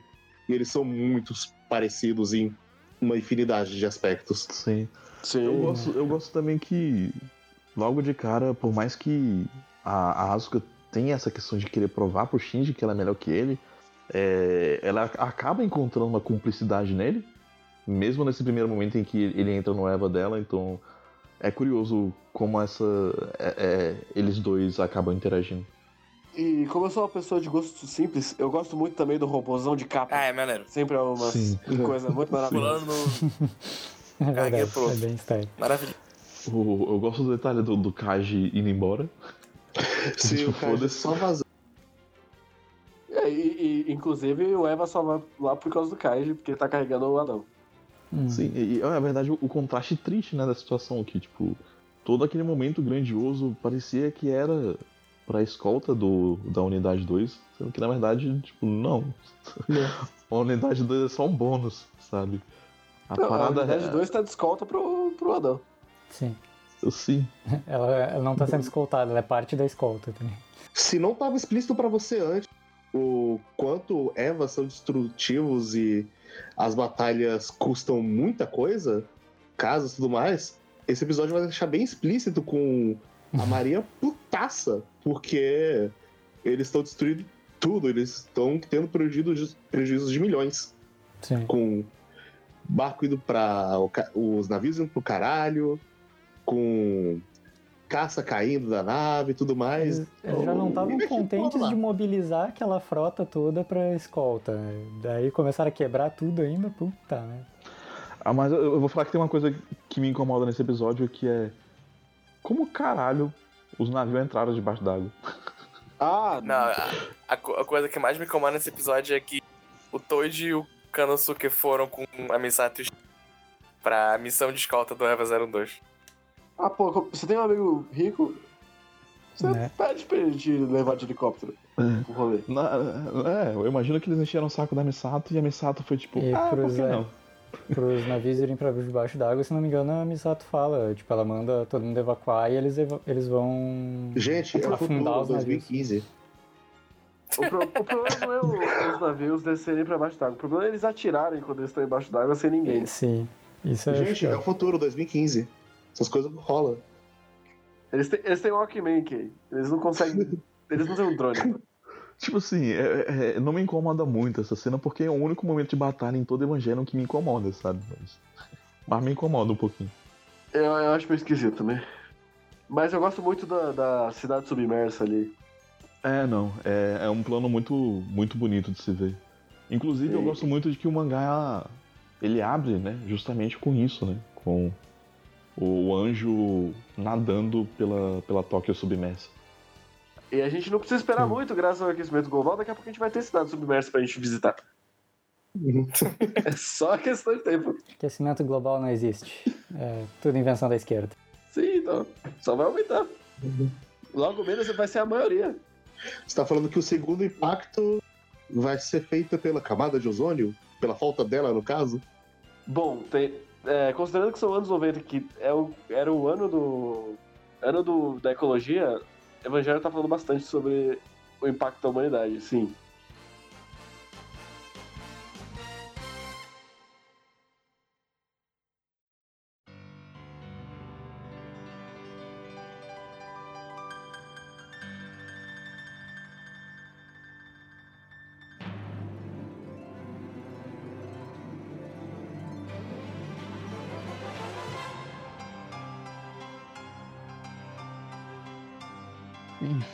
Episódio 9?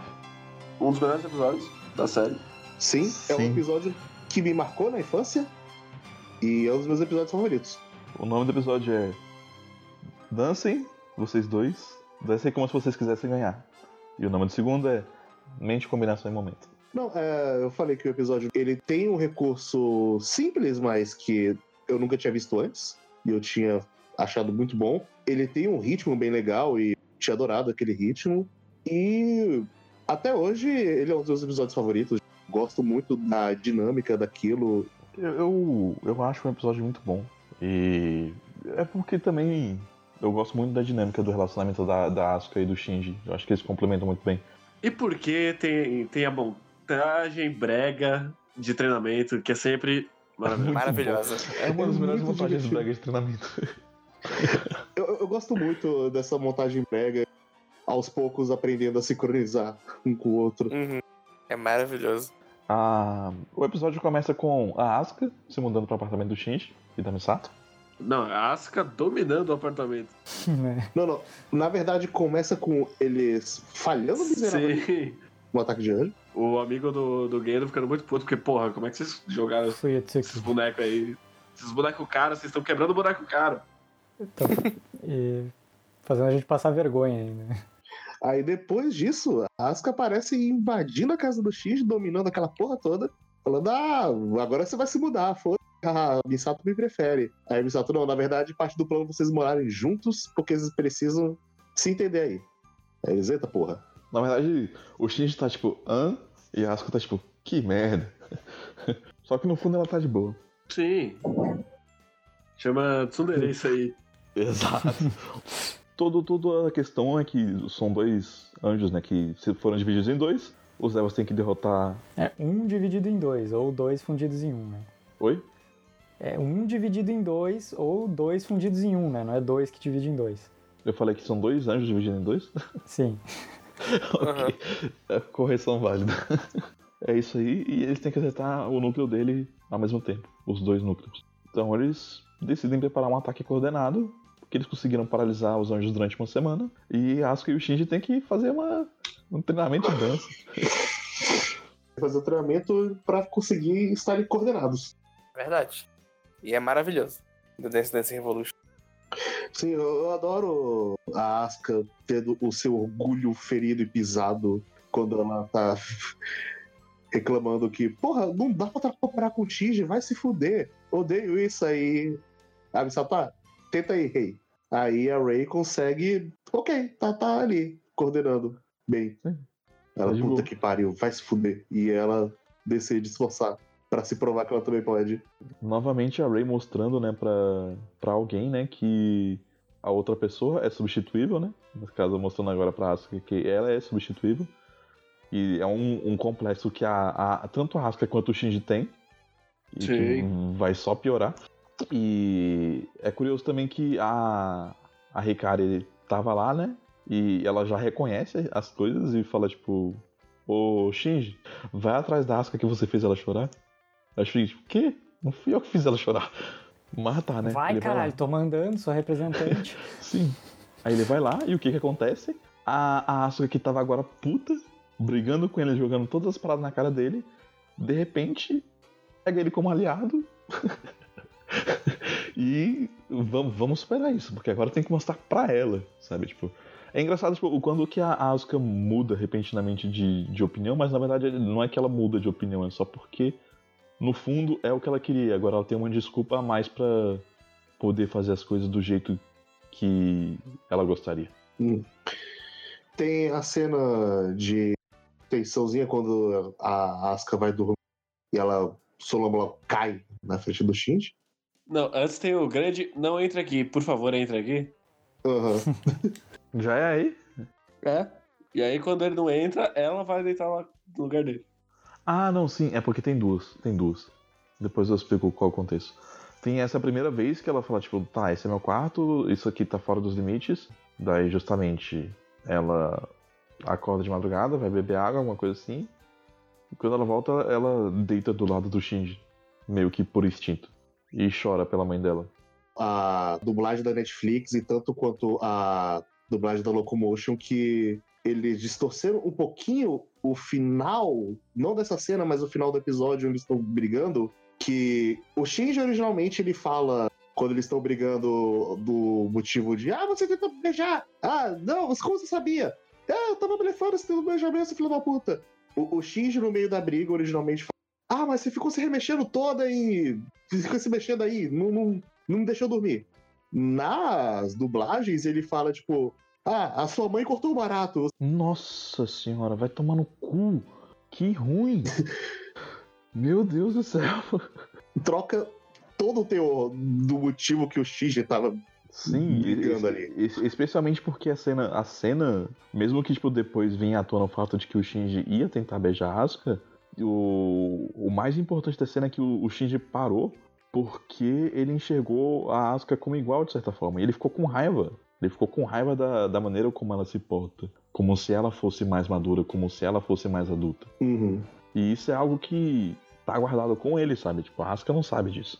E é importante pra coisas que vão acontecer depois e pra relação dos dois. Porque toda a relação do Shinji e da, da Asuka, e o motivo por que eu acredito que ela seja a principal relação de Evangelion, é que existe um problema de comunicação muito grande de duas pessoas que na verdade querem se comunicar. Mas aí, qualquer duas pessoas nesse anime. Sim, sim. Mas é porque aqui é o, o exemplo mais distante e mais recorrente.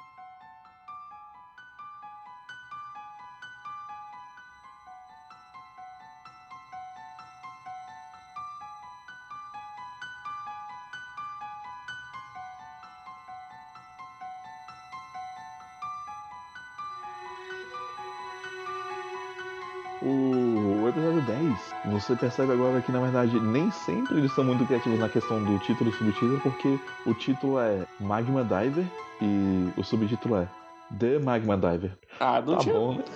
Esse é o episódio que ele, ele tá ali, né? É, ele não, não tem muita coisa realmente pra dizer. É o monstro da semana, né? Ele mostra um pouco a fragilidade da Asuka, né?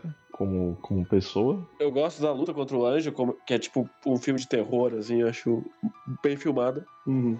E tem o, tem o Eva dentro do escafandro, que é simplesmente maravilhoso. Eu queria que ele só usasse um escafandro até o final da série. Eu gosto muito de que nessa altura do campeonato já tá bem claro que nenhuma luta contra um anjo é igual.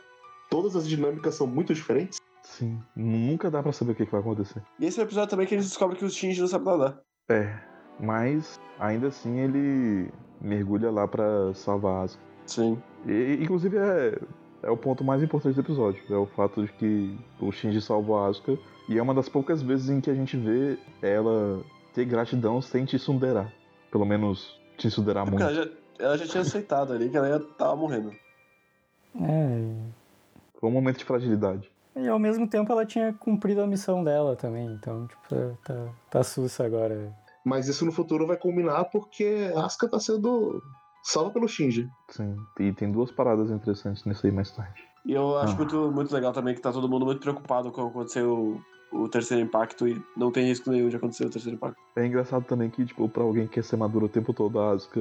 Esse é um dos episódios que ela demonstra mais infantilidade, sabe? Apesar da seriedade da situação. Tipo, de- deixa eu fazer um salto de, de mergulhador aqui enquanto tô pulando, só pra me mostrar. Ah, mas é muito maravilhoso ela pulando com, com Eva dentro do escafandro. Inclusive, eu não sei como que o, o, o 01 suportou a pressão que ela precisou de uma bagulho especial, mas também não importa. Mas é que ele não mergulhou, é que ela mergulhou pra caralho, ele só foi. um Ela tava pouquinho. subindo já. É. É que não. Não tinha subido o suficiente, sabe? Uhum. É, o Eva 01 mergulhou tipo um corpo de Eva, tá ligado? A Asuka tinha descido vários quilômetros. Né? E o Eva 01 é o Eva também, né? Tem esse detalhe. Ele é tipo Jesus dos Zeros. Ah, uma outra cena que eu tinha esquecido que é, que é interessante também é a cena da piscina, que a Asuka mostra que ela já é formada. tá bom. É, E vamos combinar, se você leva um computador pra piscina, ou você não gosta de piscina ou você não gosta de computador. Sim. Não, tipo, vamos curtir uma piscina? Vamos. O X leva o computador e a lição de casa, velho. Não, e não é, um- não é um, um laptop, é um desktop. Ah, mano, acho que algo interessante que a gente não citou até agora, que acontece nesse episódio também, é que a Asuka enxerga o Kaji como. não como uma figura paterna, mas a Asuka tem uma quedinha pelo Kaji e ela demonstra isso em, em todos os episódios que aconteceram até aqui. Uma quedinha não, né? É, que, que, que tinha. sempre. Quedinha tenho eu. Esse é um dos episódios que fica mais evidente que ela fica brava que ele não encara ela como adulta e ela quer muito se provar pra ele como adulto. Ainda- inclusive, ainda bem que ele não encara ela como adulto. Sim. Graças Caralho. a Deus. Graças. Hum, Nem nos piores momentos, sim, graças a Deus. Não, eu, eu acho engraçado como tem essa inversão e a Femme Fatale é o Kaiji. Ele pega geral, mano.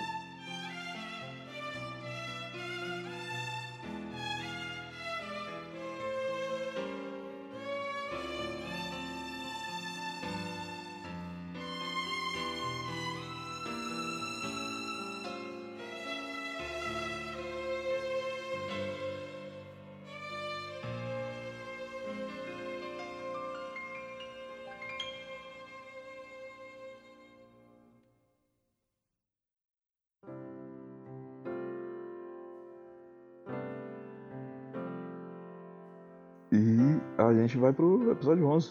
Gosto Ah, muito desse episódio. episódio Um dos meus episódios favoritos, barra 2. Sim, o dia em que Tóquio 3 parou. Ou na escuridão serena. Eu, eu, eu também gosto bastante desse episódio. Eu gosto da dinâmica dos, dos, dos três pilotos juntos. Algo bem raro de se ver. Sim. Eu, eu gosto como ele é basicamente um filme de desastre, só que em 20 minutos. É. Você percebe que o Ano tá pegando muito, muito da experiência dele ah, com cinematografia e inserindo no contexto da série. O, ponto que eu queria falar é que eu gosto muito da dinâmica dos três personagens, da Asuka, da Rei e do Shinji nesse episódio, porque é a primeira vez que a gente tá vendo os três agirem ativamente juntos e como eles funcionam como um time os três. E Sim. é legal de ver isso. Ainda mais o plano que eles fazem. Um time que, que não é nada harmônico, mas que consegue ali, meio torto, É, é, tipo, fazer é, uma é- harmonia. é quase que eles três se virando de alguma forma, porque tá sem energia, tá sem os caralho a quatro, então eles têm que se virar. Isso sem antes eles passarem 48 horas andando pelo, pelos dutos. Sem saber pra onde tem que ir. Sim. Isso porque a, a Asuka queria ser a líder. Sim. Eu, eu gosto muito do visual desse anjo, que ele chora ácido. E ele é um, basicamente uma aranhona. Acho Uhum. show. E aí tem, tem, tem o grande momento do, do Gendo puxando o cabo. Gendo trabalhador. É verdade. Sim. A- aquela- Eu acho uma das cenas mais, mais toscas, mas mais engraçadas também. É justamente, tipo, porra, tá um calor da- do caralho aqui, né? Tá sim, cara, mas olha lá. Olha o Fuyutsuki e o Ikari. Olha como é que eles são. Realmente tem uma postura de Ah, chefe. porra, essa. fa- Aí você corta pra debaixo da mesa do Gendo e ele tá com os pés num balde d'água.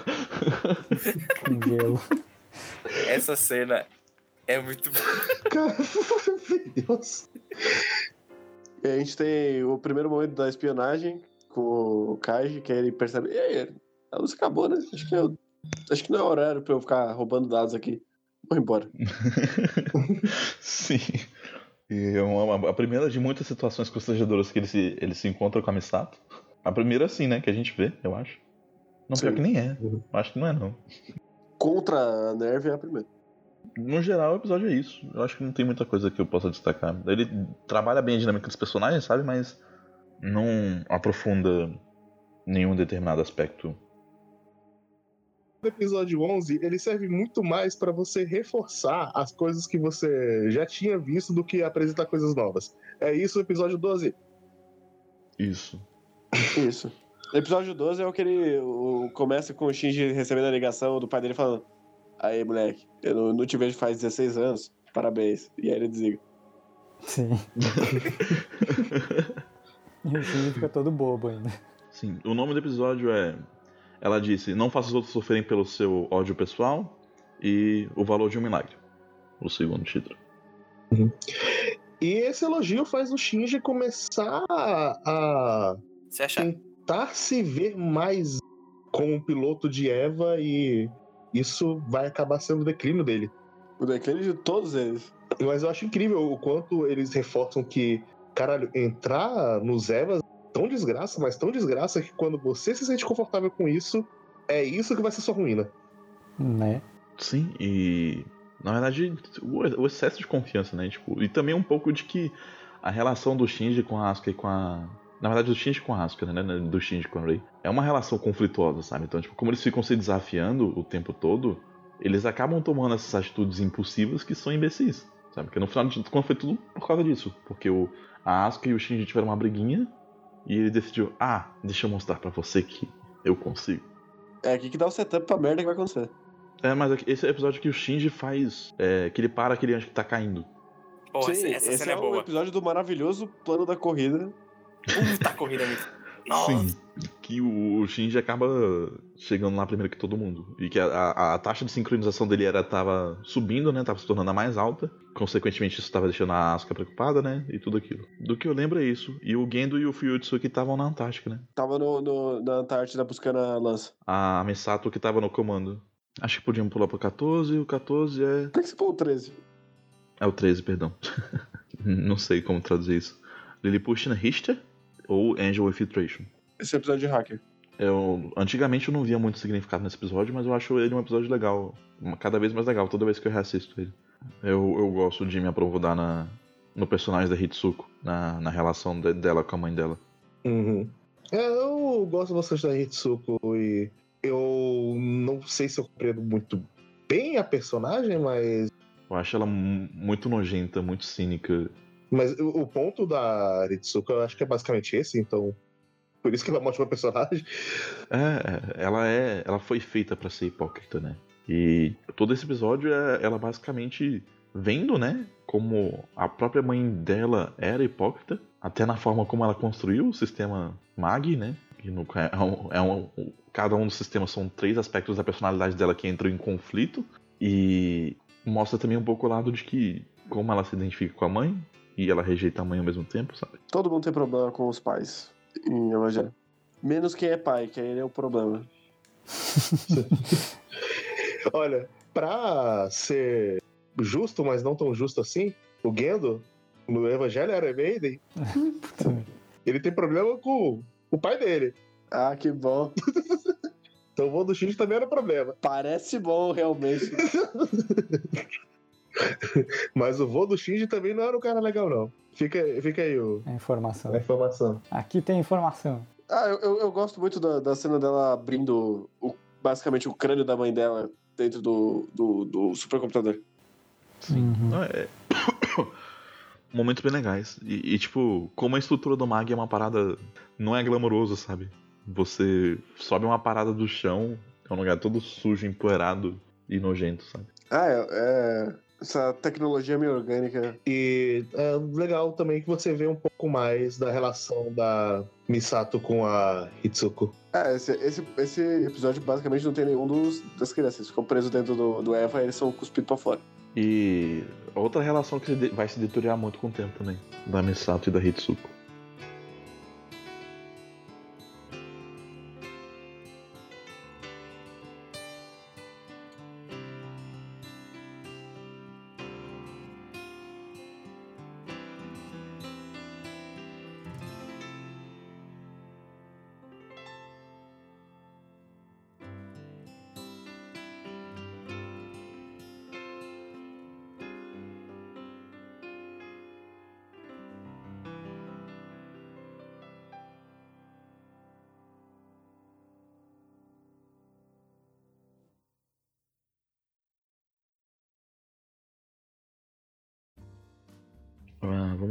Episódio 14, é, tecendo uma história, o subtítulo é Seal, ah, o grande assento da alma.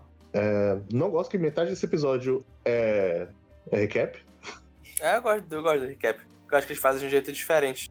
É, o recap é um report, né, basicamente. É, como se fosse um dossiê. Dossiê Massachusetts, dossiê Shijikari. Eu acho bom pra contextualizar a Siri, né? É, Ela já tinha sido mencionada antes, mas aqui a gente realmente vê ela agindo, né? Uma reunião. E vê que os interesses ali tem muito um conflito ali, né? Entre todo mundo. Então é, é é bom é, contextualizar isso dessa forma, pelo menos. Além de que 10 minutinhos só de recap, tá bom. Tá É. bom, tá massa. E esse é o episódio que começa a experimentar coisas. E Sim. o episódio que começa a questionar quem é a Ray, de verdade. Uhum. Cara, eu, eu gosto muito do monólogo da Ray nesse episódio. Eu acho um dos momentos, assim, que eu mais gosto na série toda, de maneira geral. Ela questionando a, a própria existência, né? A própria humanidade. E é aí que eu acho que fica claro pela primeira vez que a, a Ray, ela não tem valor por si própria porque ela se enxerga como substituível. Curioso Uhum. que ela seja colocada em situações que fazem a pessoa se sentirem da mesma forma, né? E isso faz ela sentir solidão. Sim, e. Bom, tem um motivo mais pelo qual ela se sente substituível, né? Né? Outra parada que acontece é que o Shinji tenta. A, a Rei tava fazendo um teste de colonização com a unidade 1. O Shinji faz um com a unidade 0. A unidade 0 fica louca da cabeça de novo. E dá umas porradas lá na, na galera onde tá. Que tá fazendo os estudos, basicamente, né? Sim. É, é, e é, é a mesma cena do episódio 3. É, 2. literalmente só pintaram o Eva de azul. Frame por frame é a mesma merda. É, não, mas é mesmo. Ângulo por ângulo. A, a única coisa que fica questionamento novo aí é quem o Eva tava tentando matar, né? Se é que ele É. tava tentando matar alguém. Sim, quando corta pra dentro da cabine muda, mas tipo a parte do Eva é rigorosamente igual. É igual, mas tá socando ali, aí tá Ritsuko, eita, porra. Ele quer me matar. E a quer tipo, matar. será que ele quer matar a Rei? Não faria muito sentido, né? Querer matar a Rei. Então, É. vou assumir que era Hitsuko mesmo. Ainda mais considerando o que que tá dentro do Eva Zero, né? Sim, sim. É, não, faz sentido ser a Ritsuko e a Ritsuko até fala, né? Sou eu aí que esse bicho quer. Tô devendo aí o bicho vai cobrar. E a lança de, de Lognos chegou. Aí o episódio acaba.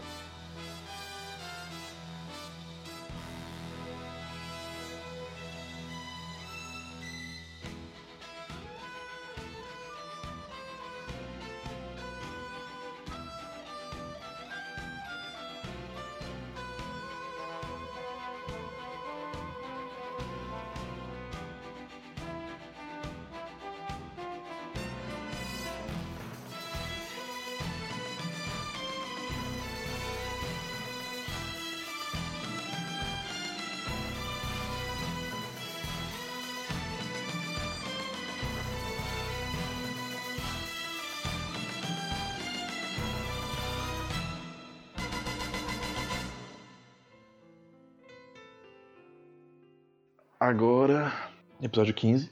Meu episódio favorito. É, tem, é, eu, eu acho que esse episódio tem um dos momentos mais importantes da série, se não for o momento mais importante da série como um todo. E o nome do episódio é Aquelas Mulheres que desejavam pelo toque dos outros, pelo toque dos lábios dos outros, e então é, convidavam aos seus beijos. E o segundo título é Mentiras e Silêncio. É um episódio bem, bem, bem mais. Acho que não tem anjo nesse episódio, né? É só o. Não. Hum, não. Anjo. É um episódio Então, que ele se foca em duas personagens, basicamente. Ele se foca na Misato e na Asuka. E existe todo um paralelo ocorrendo ao longo do episódio entre o Kaji, Misato e a Asuka e o Shinji. É um feriadão aí, eles. Cada um vai fazer alguma coisa. Eles vão comparecer a um casamento. Vão, vão lá Uhum. no, no casamento de um amigo deles e tal. Aí tá a Misato, tá a Hitsuko. O Kaji chega atrasado porque tá espionando por aí. e enquanto isso, a, o- a Asuka e o Shinji estão, tipo, soltos em casa, né? Sim, mas antes dele estarem solto casa, o Shinji foi com o pai dele pro funeral simbólico da mãe. E a Asuka foi pro karaokê com os coleguinhas. Eu, eu gosto muito da cena do, do Shinji do Gendo no, no cemitério. Na verdade, do, no mundo descampadão, com, uns pirulitos enfiados que não tem ninguém dentro. É, não, mas aquilo é muito. Aquilo é realmente como boa parte dos cemitérios japoneses são construídos. Eles têm é, esse hábito de cremar a pessoa e colocar só numa caixinha com uma lápidezinha mais fininha por questão de espaço. Mas dito isso, é o momento pai e filho mais estranho que tem, que... e o mais o Shinji adora. É, o, o, o Shinji se ilude de que, nossa, eu consegui conversar com meu pai. E, se ilude mesmo, porque é uma conversa bem desengonçada. É, uma Ele, ele tenta descobrir coisas sobre o passado dele, o pai dele, a mãe dele, ele não descobre porra nenhuma. E pra completar a cereja no bolo, quando o pai dele tá indo embora no avião, ele vê a, a, a Ray pela janela. Uhum. É, o, porque o, o vai jogando o passado dele fora durante toda a série. Tanto que ele joga o próprio Shinji fora, ele joga as memórias fora. É, o, o que ele fala é que ele jogou, né, todas as fotos da Yui fora. Ele, ele apagou os registros da Yui. A Uhum. desculpa que ele dá é que ele quer seguir em frente, né? Mas quando você considera a Ray, né, faz sentido. Sim, senão alguém vai olhar pra criança e falar: Hum, parece sua mulher morta. Por que você anda com uma criança que parece sua mulher morta? Mas é, eu, eu fiquei. Eu lembro que a primeira vez que eu vi e bateu isso de outra forma foi quando o Gendo fala basicamente: Ah, eu não guardei nada da sua mãe, tudo no meu coração. Aí o pequeno Kay de 10 anos falou: Porra, e pro Shinji, seu filho da puta? Não deixou ele. Deu uma fotinha pra ele. né? Né? Sim, foda-se o filho dele. É, tipo, foda-se, filho dele. Foda-se uma imagem da sua mãe. Caguei. Apesar de tudo, né? Talvez foi um dos momentos mais legitimamente sinceros que o Gendo já teve no, no anime inteiro. Porque de fato, ele não mentiu ali. Hum. Eu, eu acho muito engraçado como o Gender é o cara dos monólogos intermináveis e vazios sobre absolutamente tudo. É, eu, eu- eu não achava os monólogos dele tão intermináveis, não. Eu achava ele bem sucinto, na real. Ele fala muito pouco. É que geralmente ele quando fala é pra, o- pra falar merda. Ele tem sempre o momento do. Ah, porque a humanidade é o, é o problema da humanidade, é a própria humanidade. Então ele, ele tá sempre. Ah, ele tem sempre sim. frase pronta pra, pra várias coisas. E essas são sempre o maior lugar comum possível. Ele e o Fuyutsuki, né, basicamente. É tipo aula de faculdade, tá ligado? É exatamente isso. De onde é que eles vieram? Porra. Exato. É justamente por isso que eu tô falando. Exato. Inclusive o Fuyutsuki, que é o professor que quer comer a aluna. É. E não superou isso a vida inteira. Não. Então o, o, o Shinji já tá com esse problema. Que ele teve é, essa interação com o pai. Ele não sabe como se sentir, mas ele quer fingir que tá feliz, né? E enquanto isso, a Misato tá miserável, ela tá se sentindo solitária. Então, a- a- o pessoal começando a se casar e ter filhos. E a vida tá indo pra frente, sabe? E ela provavelmente sentindo que tá no mesmo ponto. Não consegue se relacionar com ninguém. E na verdade, que ela faça as pessoas. E a Asuka, ela começa o episódio tentando chamar a atenção do Kaji, não consegue chamar a atenção do Kaji, e daí é, ela é chamada pra esse encontro, né, com um amigo da, de uma amiga da Hikari, uma paradinha da irmã dela, sei lá, e, encontra as cegas, aí ela vai e ela decide basicamente ir embora no meio do encontro, porque, tipo, porra, que cara chato, ele é entediante. Já, já tive esse sentimento, mas não tive o desprendimento social de ir embora.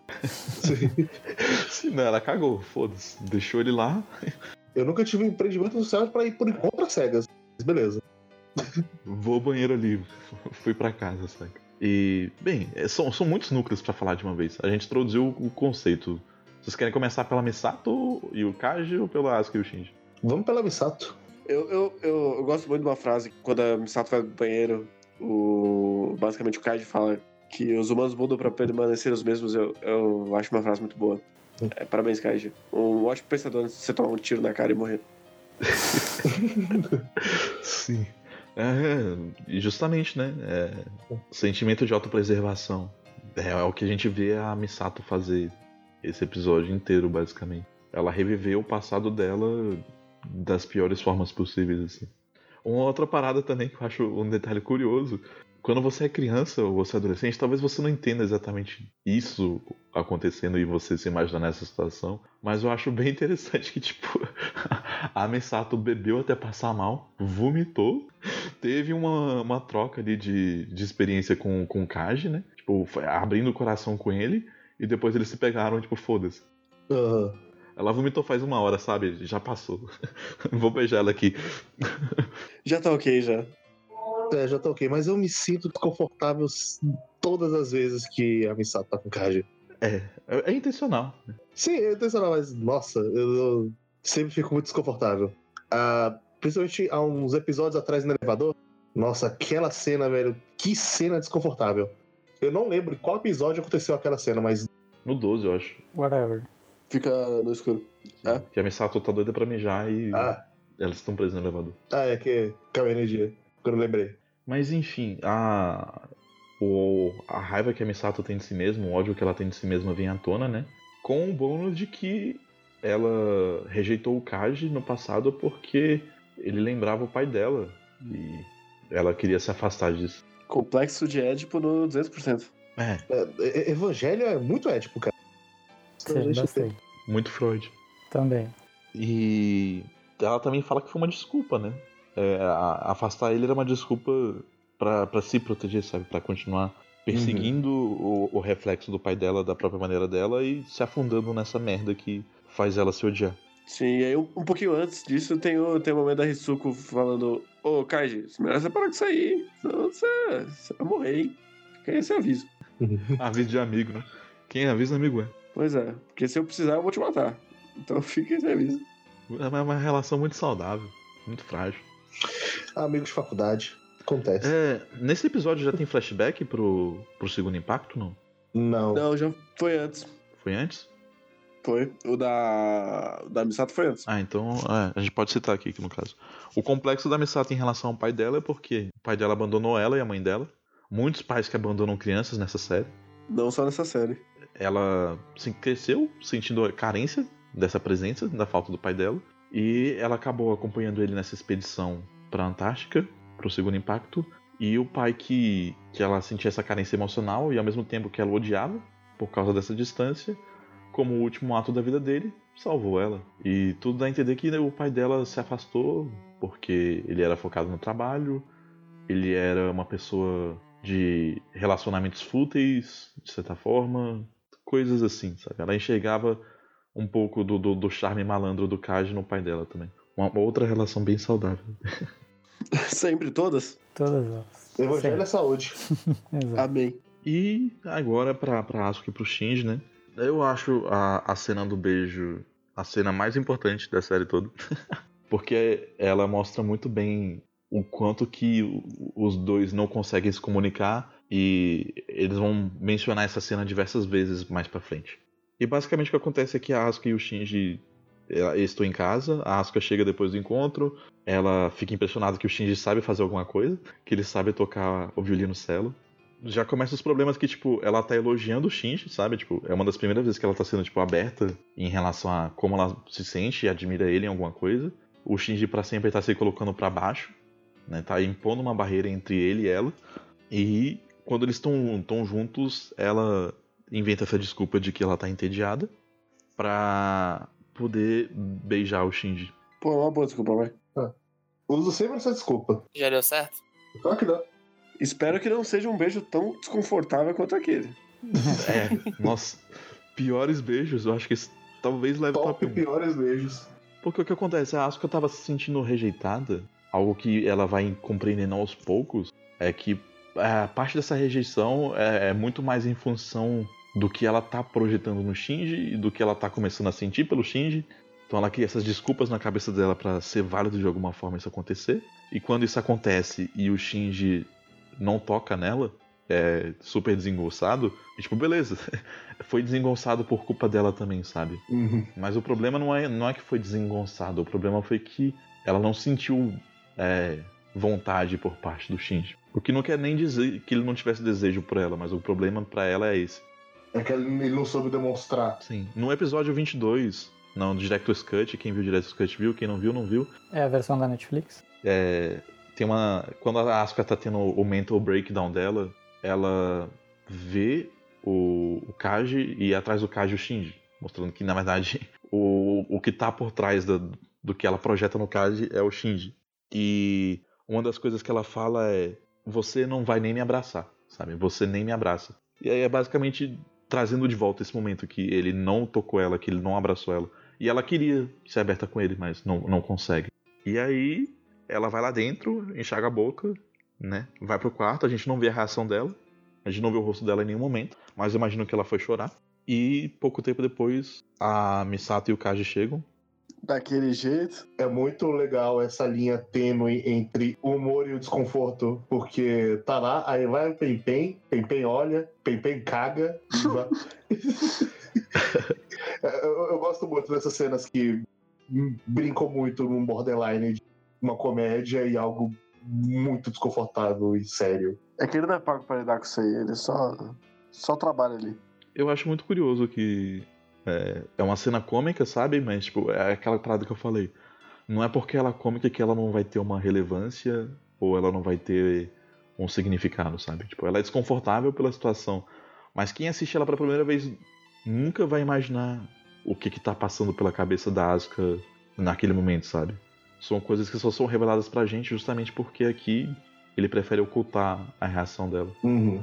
E é isso, o episódio acaba com ela se sentindo ainda mais uma criança, porque quando o Kaji traz a Misato de volta e ela tenta falar com o Kaji de novo, ela sente o cheiro do perfume de lavanda que ela tinha pedido emprestado pra Misato no começo do episódio. É o perfume de adulto. E aí ela entende, ente- entende o que aconteceu, se dá conta da distância dela pra esse mundo e o, o quão bobo o que ela e o Shinji estavam fazendo antes eram, né? Mas na verdade o episódio acaba com a Misato apontando a, arma na cabeça do, do Kaiji e ele abrindo e mostrando o Adão, que na verdade é a Lilith. Verdade, nossa.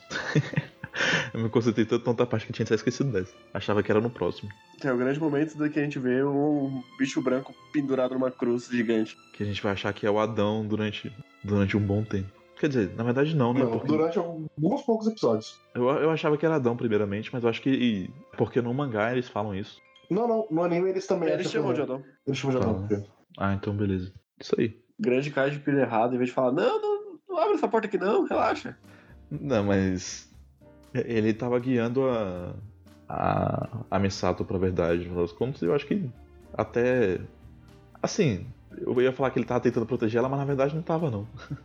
Ele só continua incentivando os próprios desejos dela, sabe? De descobrir a verdade, de se vingar dos anjos. Ou do, do que aconteceu. Porque ao contrário da Misato, ele pelo menos sabe que, tipo. É tudo uma fachada. Sim. Uhum. É, dito isso, falando rapidamente do mangá, eu prefiro o Kaiji do anime que não tem o passado triste na sua cara. Eu, eu prefiro que deixe na entrelinha. que, Tá, rolou alguma coisa aí pra ele virar essa pessoa que ele é hoje, mas você não precisa saber. Tem, tem coisas que não precisam ser necessariamente tão expostas. É, é algo que o mangá às vezes faz demais. E tem coisas que ele precisava expor que ele expõe de menos.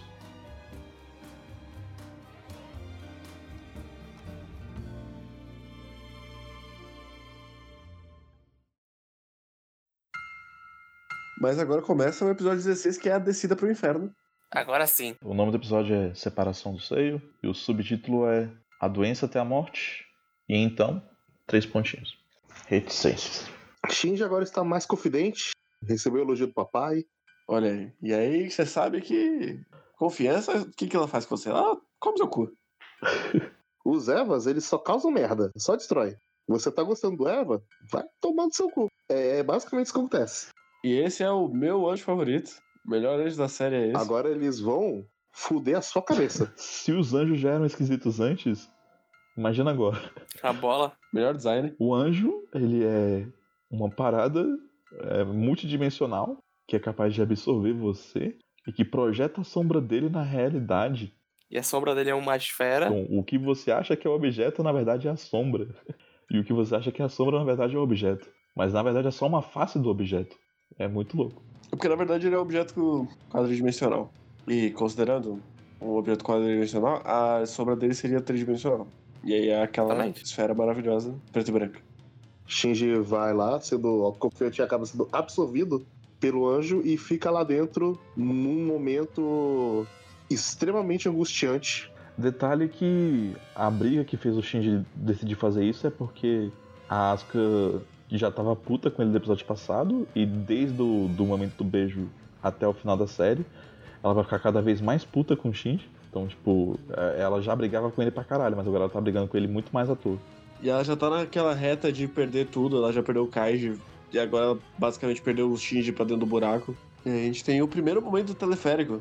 Exatamente no momento que o Shinji ele começa a ter conflitos internos e fica naquela cena conversando com o ele criança lá no trem. Olha, eu achava que era antes, na verdade. Na minha memória, parecia antes. A gente tinha mais momentos do, do, do Shinji no pôr do sol com o pequeno Shinji. E lá ele fica se perguntando se ele foi abandonado pelo pai ou foi ele que abandonou e decidiu ir embora sozinho, questionando os seus valores morais, etc. Ah, sim. Do trenzinho. Não, é, é- é- são bem poucos. Mas são, são momentos que eu sempre gosto, assim. Não, abandonado ele foi, né? Sim, sim, não, mas ele fica se questionando. Mas será que fui eu que fui embora? É, aí ele, ele percebeu o outro lado também de que essa rejeição fez ele fugir disso, sabe? Ele fugir Uhum. do conflito e, e se afastar.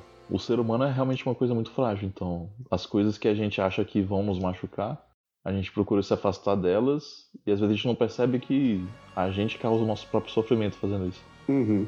E aí o Shinji, que tava sempre tem- fingindo que ele tava buscando ficar sozinho, agora ele conseguiu realmente ficar basicamente isolado do mundo. E é a pior coisa que podia acontecer com ele. Uhum. Sim. Como a gente vai ver em outros momentos da série também, né? E o curioso é que aqui, pela primeira vez, né? Na verdade, en- entre aspas, o Shinji sente a presença da mãe dele no Eva. Uhum. E o episódio termina, né? De forma muito maravilhosa. Com... Com o Eva nascendo de dentro do, do ovo. Sim. E todo mundo, mais uma vez, assustadíssimo. Porque essa porra é muito bizarra. É, eu, eu gosto muito de que não todas as vezes que o Eva faz uma coisa incrível, o sentimento não é de caralho, velho, que bicho. É caralho, que porra assustadora é essa? É um sentimento amedrontador, não é um sentimento de hype. Vitória. É um sentimento amedrontador que vai cada vez ficando mais forte. Sim, especialmente Unidade 1. Uhum. Mas é, é, é isso. O Shinji entrou em contato com o anjo. O anjo fez ele refletir umas coisas, revelou umas coisas pra ele também. Só que agora Passou um zap ali. ele tá. Ele, ele- o Shinji já- já começa a ficar debilitado aqui, mentalmente. Agora tudo piora.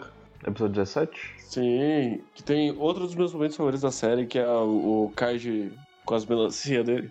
Sim. episódio 17 é a quarta criança, ou o quarto a ser qualificado. Eu acho que a gente pode falar dele junto com o episódio 18, que é ambivalência. Pode. Pode. e vida, é, decisões de vida e morte. Então, é, é o arco do Toji. Sim. Porra, Primeiro a gente que ar. descobre que o instituto que escolhe as crianças na verdade não existe. Sim, velho. É... Salve as crianças da Tóquio 3, cara.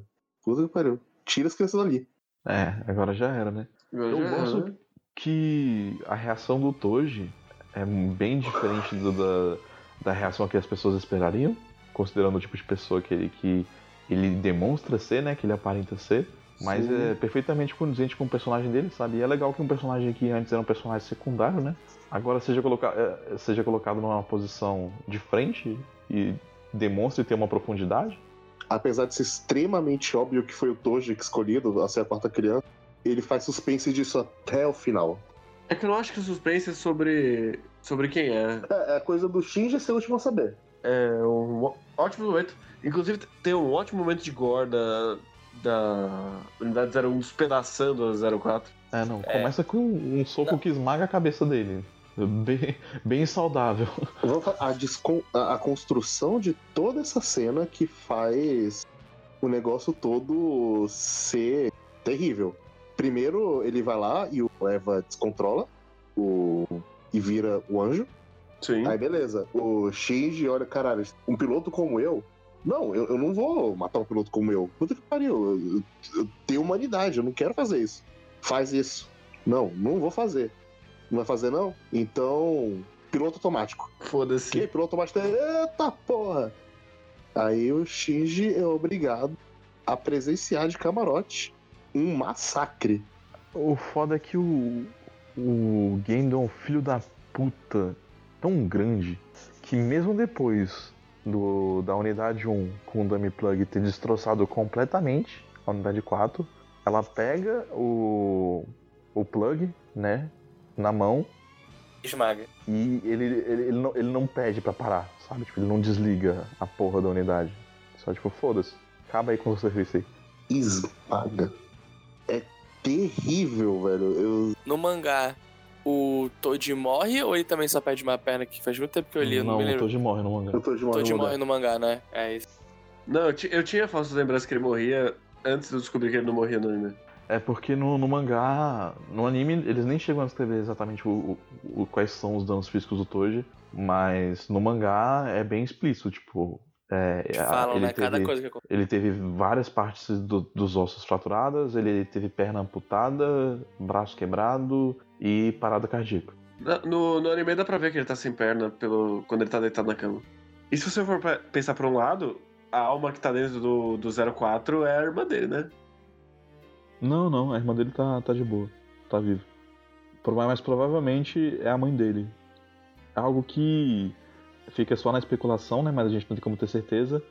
É de que as crianças que estão na classe do Shinji seriam todas órfãs de mãe.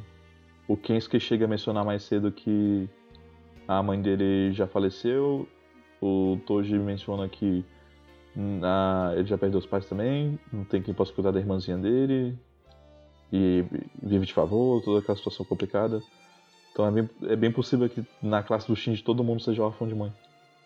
É, dito isso, uma coisa que eu não gosto, que acontece no episódio anterior, é a, a, a representante de classe no romance com o Toji, só pra ficar mais triste. Tipo, ah, pra quê? Isso veio do nada? É, eu, eu senti que suou. Ah, ok. Talvez o romance assim aconteceria. Não, é, não parece cortado. Mas é, é, é mais bonitinho no contexto do mangá, eu acho, porque no mangá serve pra evidenciar, tipo, as coisas que foram perdidas, sabe? E as coisas que o Shinji e a Asuka e as pessoas próximas eles sabem que foram perdidas. Mas no contexto do anime fica meio que sem sentido porque ele tá vivo, né? Então não serve muito a esse propósito.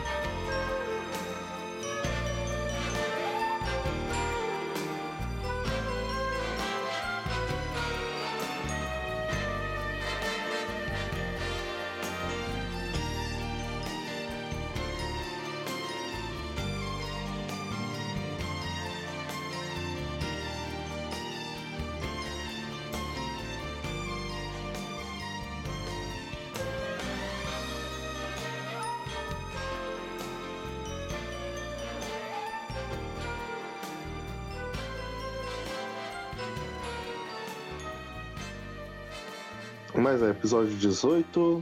Shinji tá completamente desgraçado. 19. Vamos desgraçar mais um pouco. O nome do episódio 9 é Introjeção. E o segundo título é A Batalha de um Homem. É o, é, é o episódio que a Asuka termina de cair pro fundo do poço. A Ray morre nesse? Ou é no. Não, não, não, não. tá- Não, tá- Agora você que tá adiantando as coisas.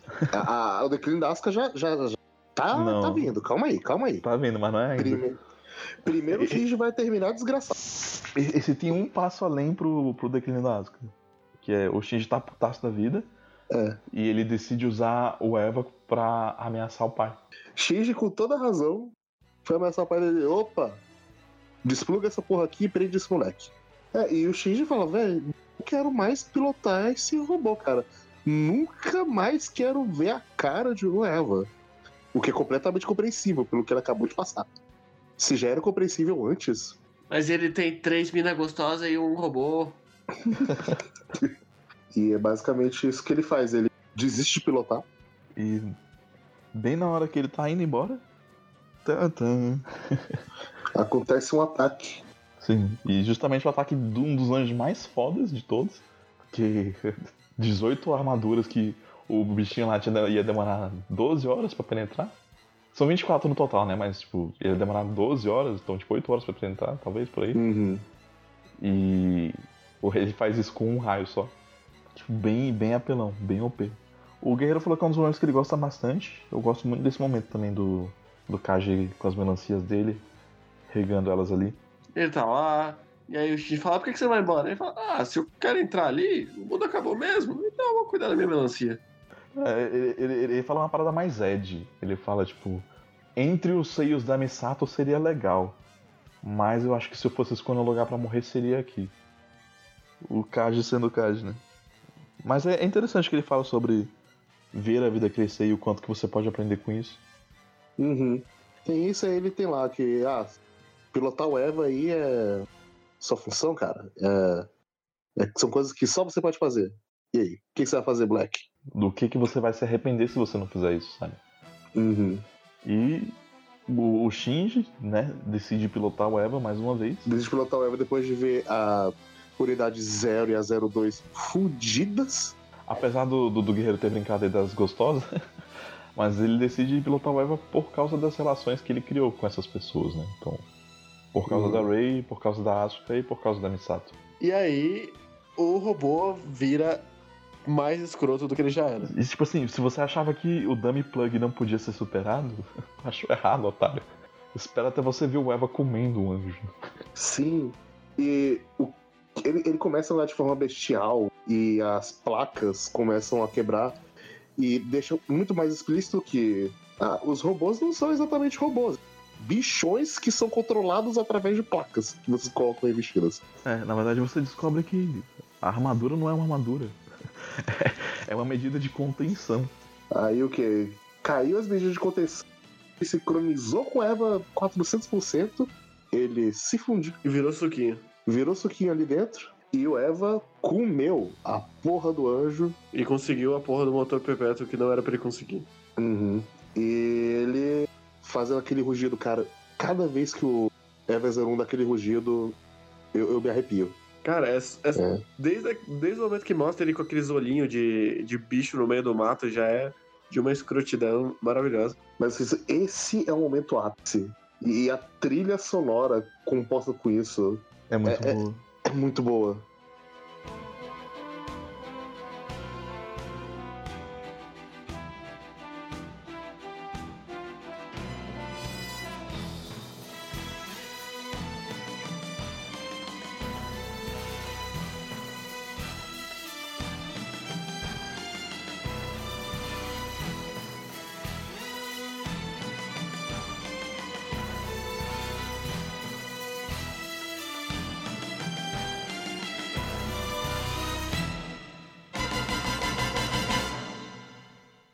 Episódio 20. Shinji está dentro do robô mais do que nunca.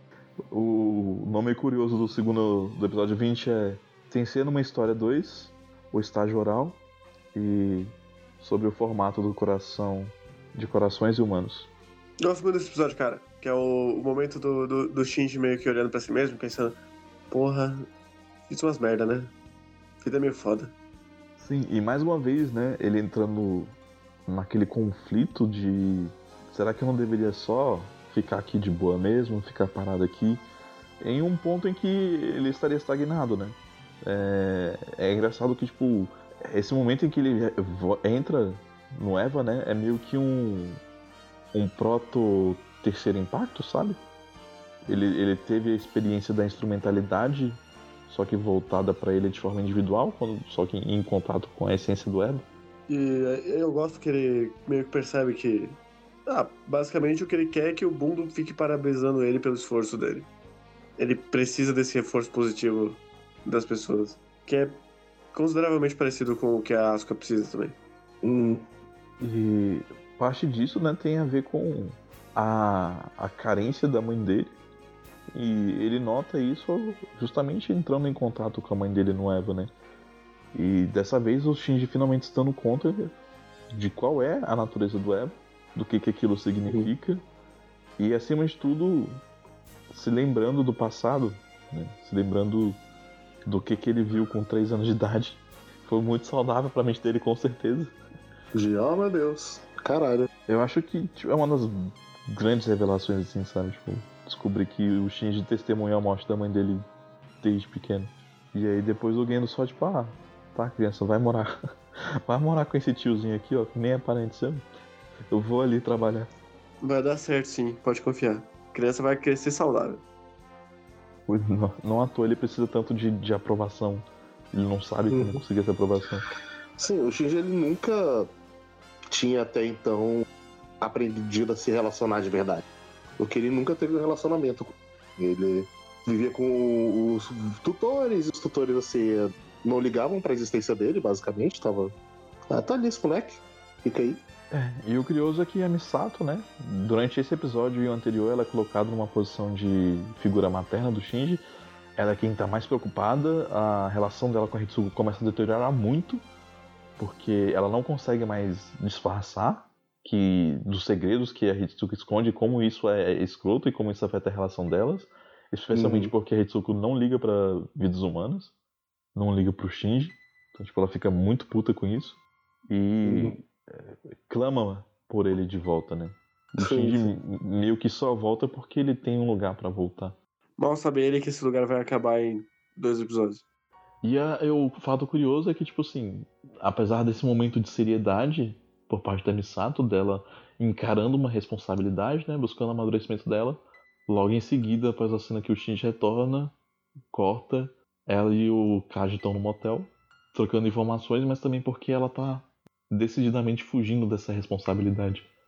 Sim, a Misato ela só consegue se expressar dessas formas através da sexualidade. ela tem esse problema enquanto ao, quanto ao amadurecimento dela e pra se afastar do peso da responsabilidade que ela aceitou, ela se joga nos braços do Kaji de novo. E como ele bem fala, eles se usam ali Pela última vez. pela última vez. Kaji deixa umas informações com ela e ele mesmo é bem categórico em falar que é, não tem muito pra onde correr não. Eu dei, dei uns rolê, achei os bagulho aí, toma aqui pra você tudo que eu consegui e falou.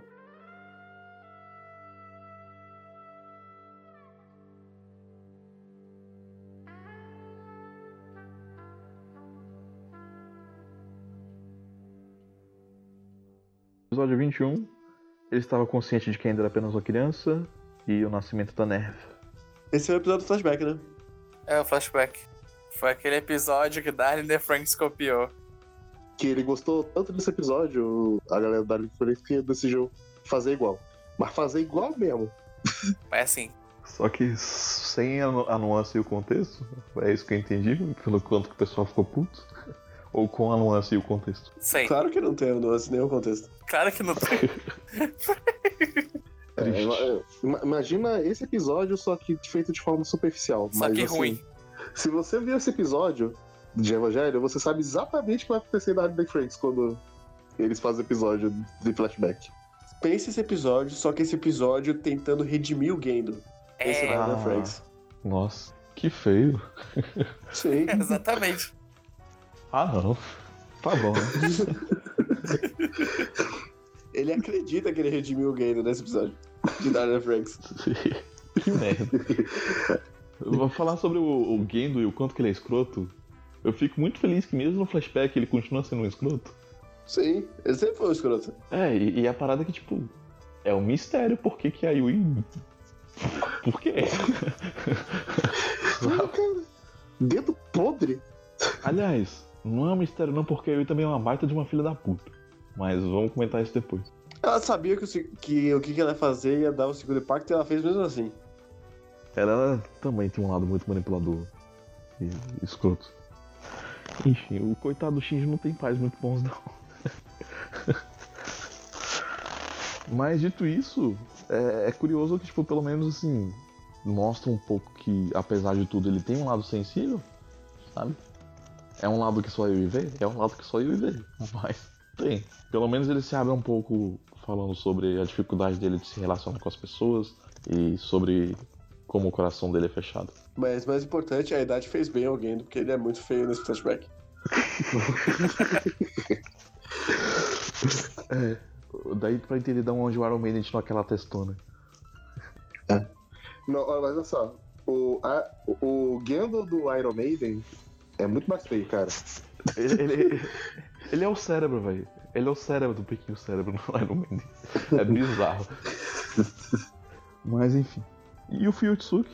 Hum, é, eu acho o Fuyutsuki interessante, mas não tão interessante assim. É, eu, eu, gosto, eu gosto dele como um saborzinho ali de, de pano de fundo. Sim. É interessante no sentido que, tipo, a moralidade dele é muito questionável, sabe? Ele passa essa postura de que ele é uma pessoa séria e de que é uma pessoa realmente dedicada a um código de honra. Só que na verdade, tipo, não.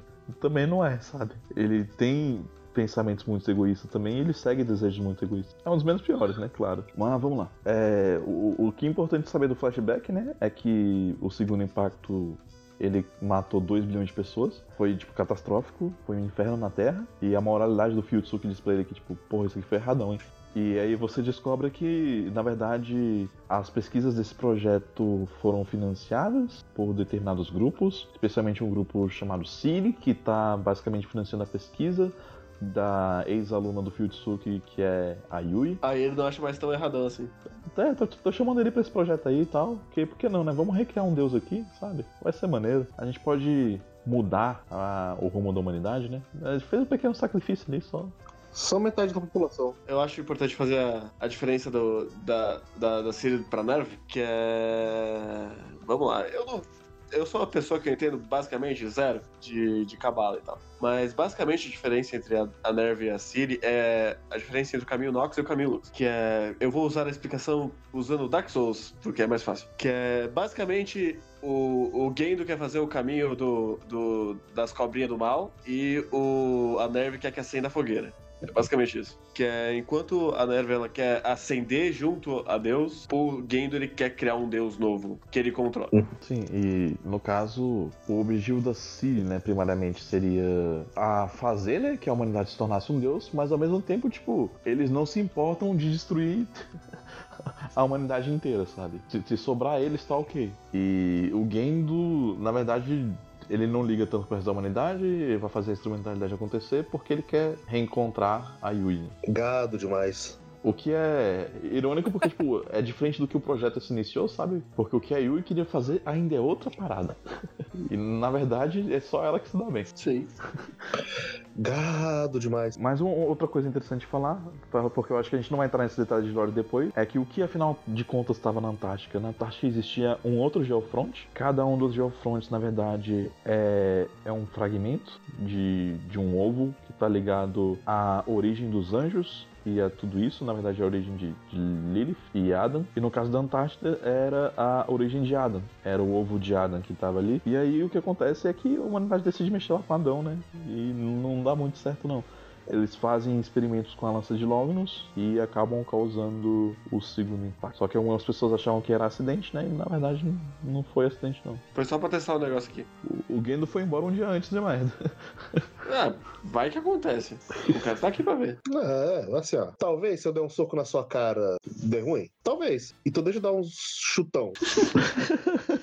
É bom que eu tô mais longe. Dá pra sair correndo. Mas uma coisa que eu acho engraçada é usar Lilith pra ser a origem dos humanos. Porque na mitologia judaico-cristã, é, Lilith é a mãe dos monstros, basicamente. Mas é- essa é a grande ironia também, porque. Spoilers, né? Mas os monstros são Somos os nós. Nós. Sim, mas literalmente. We are the monsters. Os anjos são possibilidades de humanidade. Então, eles são nossos irmãos. É, na verdade, eu não sei se eles são nossos irmãos. É, eu, eu digo os irmãos Sim, é que, metaforicamente tipo, só. Eu entendo, mas é tipo, na- eles são meio que os nossos opostos. Também. Eles são nossos primos de terceiro Nossos grau. irmãos seriam todas as outras formas de vida. É, então pode matar. Baseadas É porque. É que eu sinto que o, o ponto é que, tipo, eles são diferentes, sabe? Mas não tão diferentes assim. E eu acho engraçado que é pensar em, no, no nosso mundo mesmo, que existiam outras espécies de, de humanidade. A gente matou elas. E, bem, é, do flashback eu acho que é isso que a gente pode falar por enquanto. Já adiantou algumas coisas até, mas eu acho que depois a gente não vai ter tempo pra parar e falar delas mesmo. Uhum. O episódio termina, né, com a morte do nosso querido Kaji. O Fuyutsuki foi sequestrado pela Ciri e questionado por ela por causa das ações do, do Gendo, que estão cada vez mais descontroladas. Né? Tá tendo esse conflito interno aí entre a Ciri e a Neve. E o Kaji libera o Fuyutsuki e depois encontra alguém com quem ele parece familiarizado que dá um tiro nele. Muita gente gosta de teorizar que é a Misato que atirou nele. Eu não acho que Eu seja. tava lendo exatamente sobre isso. Não, hoje. é a tiazinha que passa o é- zap com ele lá. É ela que eu Duas vezes.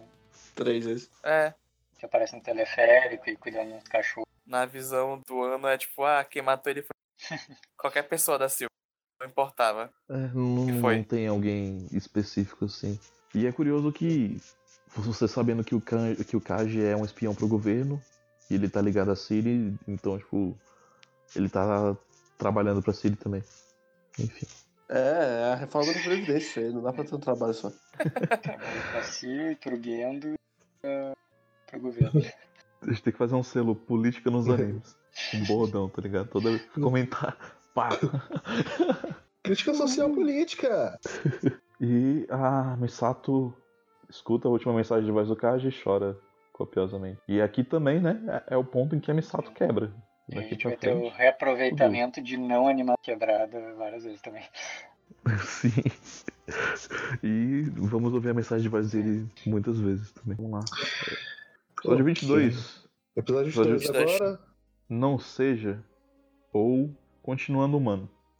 Shinji quebrou. Misato acabou de quebrar. Agora é Só o Tasca quebrar agora. Já tá ladeira abaixo também, né, mano? Sim. Cara, como esse episódio dói, velho. Puta que pariu. Mas antes da tristeza, tem a maravilhosa cena do elevador de dois minutos, que parece que dura pra sempre.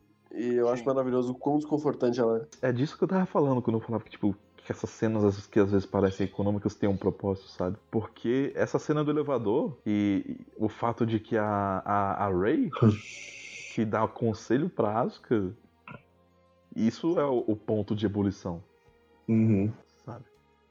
Tanto é que ela faz uma merda escalafobética, né? Tipo, tá, beleza, é, vai ser tudo ou nada, né? Então eu vou subir lá, vou ir contra as ordens de todo mundo, porque agora eu vou me provar, e se não me provar, eu sei que daqui pra frente eu não vou mais pilotar e eu vou perder o que atualmente é minha razão de existência, né? Então, tipo, realmente uma medida bem pesada dela. Cara, é muito humanizada toda a agonia dela. Eu fico. Então vamos lá, né? A Asuka foi abandonada pelo pai. Logo quando ela era criança, o pai abandonou ela e a mãe dela. A mãe dela era uma cientista da NERV também, estava envolvida com o, o projeto EVA. E a mãe dela não aguentou a rejeição do pai e ficou louca. E aí, como um mecanismo de defesa dela, para que ela pudesse lidar com o fato de que ela foi uma terrível mãe para Asuka, uma mãe que não era presente. Ela começou a cuidar da filhinha dela, né? Seria Uhum. tudo bem ela cuidar da filhinha dela, né? Exceto pelo fato de que ela tava cuidando de uma boneca, achando que era a filha dela. Ai, cara. Que merda. Imagina se Asuka nessa situação, sabe? Você vai visitar sua mãe e ter que passar por isso todo dia. Você, a criança que já tinha, já tinha sido meio que abandonada, né, pelos pais antes. E pra piorar a situação, a mãe da Asuka, não satisfeita em estar completamente louca, ela piora cada vez mais. E ela é afetada por depressão e ansiedade. E ela chama a filhinha dela pra cometer um suicídio duplo, porque se o papai me rejeita, ele tá rejeitando a nós. E aí a gente tem que morrer junto, né não? É isso aí. Saudável. É, foi- Como com suicídio coletivos assim de leve. E eis que um dia a Asuka voltou pra mãe dela pra contar toda feliz que ela havia sido escolhido pra ser uma piloto de um evangelho, apenas pra abrir a porta e descobrir que a mãe dela havia cometido suicídio.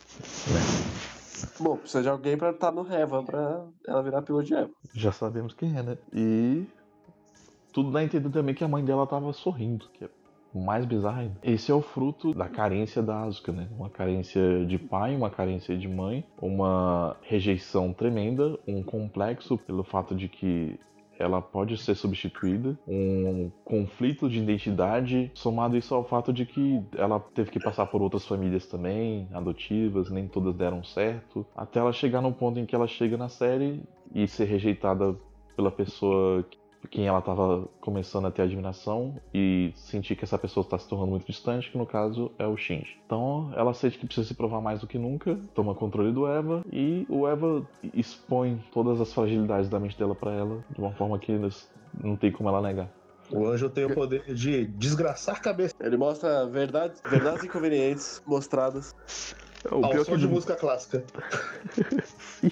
o pior é que é desgraçar a cabeça de longe, né? Nem pro filho da puta chegar perto. É, a Hitsuko ela começa a fazer teorizar, né, que os, os anjos estão se comunicando com. tentando se comunicar com os humanos. Talvez eles estejam tentando fazer isso. A Asuka ela poderia recuar, mas ela não quis. Ela era orgulhosa demais e ela preferiu ficar lá se fudendo. Porque para ela era preferível morrer do que desistir ou recuar. O, o Gendo impediu que a unidade 1 pudesse ir resgatar ela, porque a unidade 1 estava suspensa por conta da parada que aconteceu antes, por ordens da Ciri e do Gendo mesmo. E ele mandou a Rey seguir lá embaixo pegar a lança de Lognos do bichão branco, subir de novo e tacar anjo. Deixa eu isolar essa parada aqui que é essencial para os nossos planos, sabe? Tipo, veio no momento oportuno. Então a Rey isola a lança de Lognos na lua, depois de atravessar o anjo. É uma arma muito foda, diga de passagem, um momento muito bonito, mas, né, a custo de quê? E aí a gente vê que os anjos eles também estão ficando cada vez mais parecidos com os humanos, mesmo que em formato diferente, ele tá cada vez mais semelhante, assim. E, pra piorar a situação, a Asuka foi salva pela Rey, né? Então ela tá mais puta ainda. E essa é basicamente a, a morte da, da Asuka enquanto piloto. Tem, vai ter mais ainda, não se preocupa não. Tem mais uma coisa que vai acontecer, que vai ser o prego na ponta no, no caixão.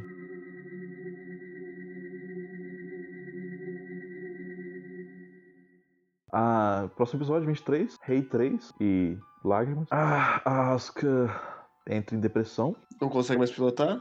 É, é- ela tá na banheira nesse ou no 24? No Ela é 24. 24 só. 24. Fazendo teste. Mas aqui ela. A taxa de sincronia dela não passa de uma dezena, tá só nas unidades mesmo. Não é suficiente nem pra ativar o Eva. O anjo, né, a- a- ataca e é mais uma vez mostrando o que eles estão, de fato, tentando se aproximar dos humanos. Esse é um anjo que ele se une, de certa forma, ao, ao que ele infecta, né? E ele tenta se comunicar diretamente. O, a unidade 1, ela tá ainda suspensa. O anjo, ele ataca a unidade 0, a unidade 2 não consegue fazer nada. Ele entra em contato com a mente da Rey e na fica ainda mais claro, né, que justamente aquele sentimento da Rey de que ela não importa, de que ela é substituível, mas dessa vez com algo a mais ali, né? E alguém quer falar? Porque eu tô falando muito. É, eu só acho que dói muito no meu coração quando a Rey tá sendo atacada. Ele retira a suspensão da unidade 1, Shinji e lá, e ela comenta: Porra, comigo vocês não chamaram Shinji. Ah, é verdade. Aí eu, Sim. nossa, ela faz esse comentário. É, ai, esse- cai uma lágrima.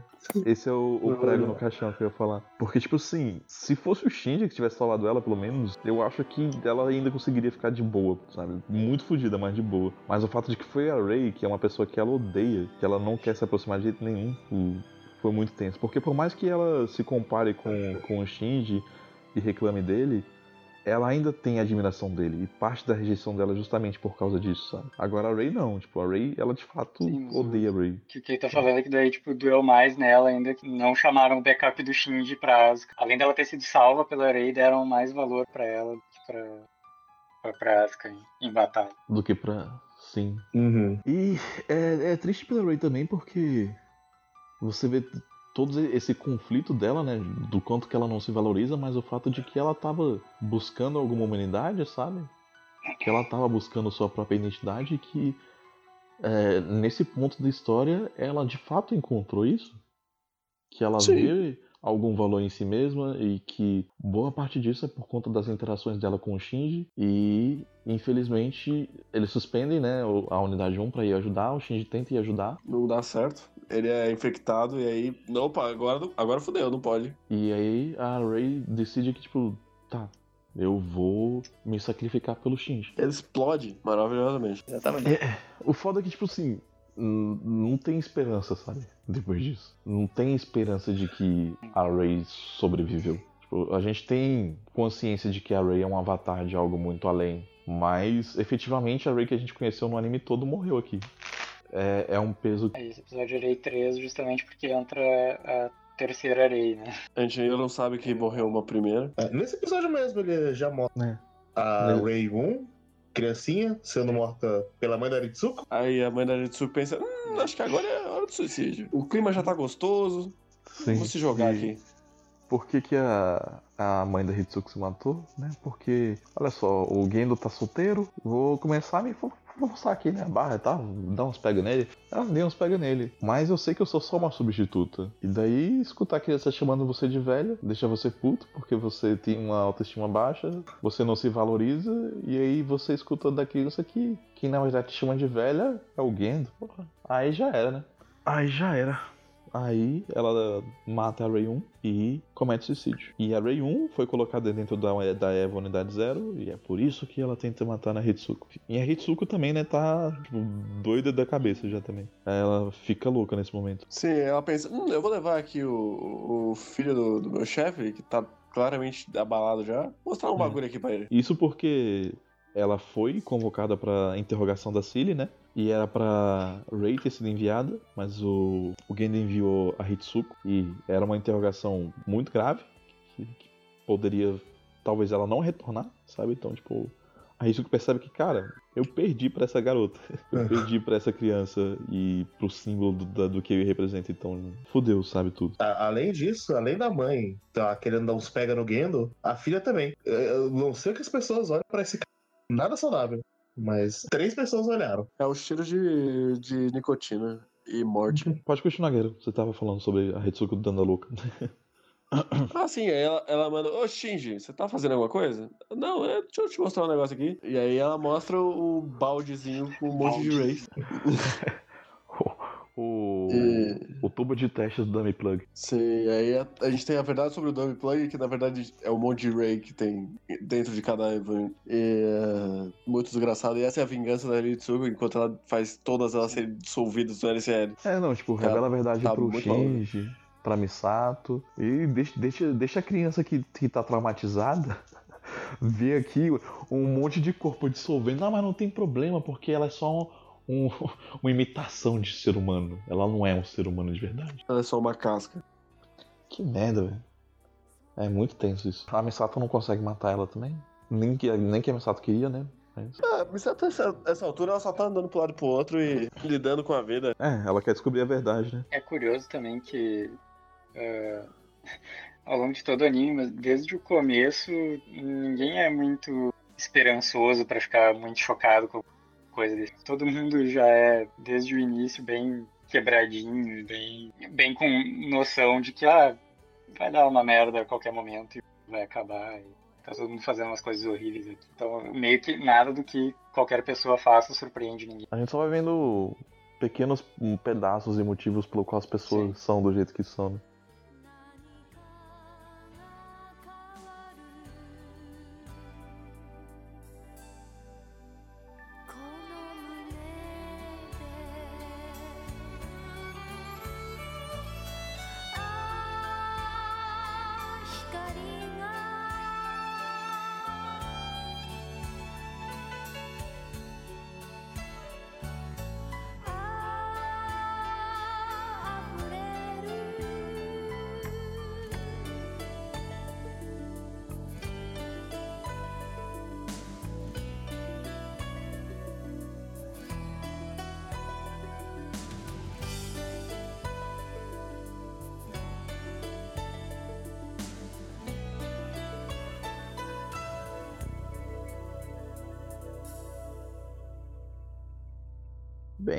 Episódio 24, né?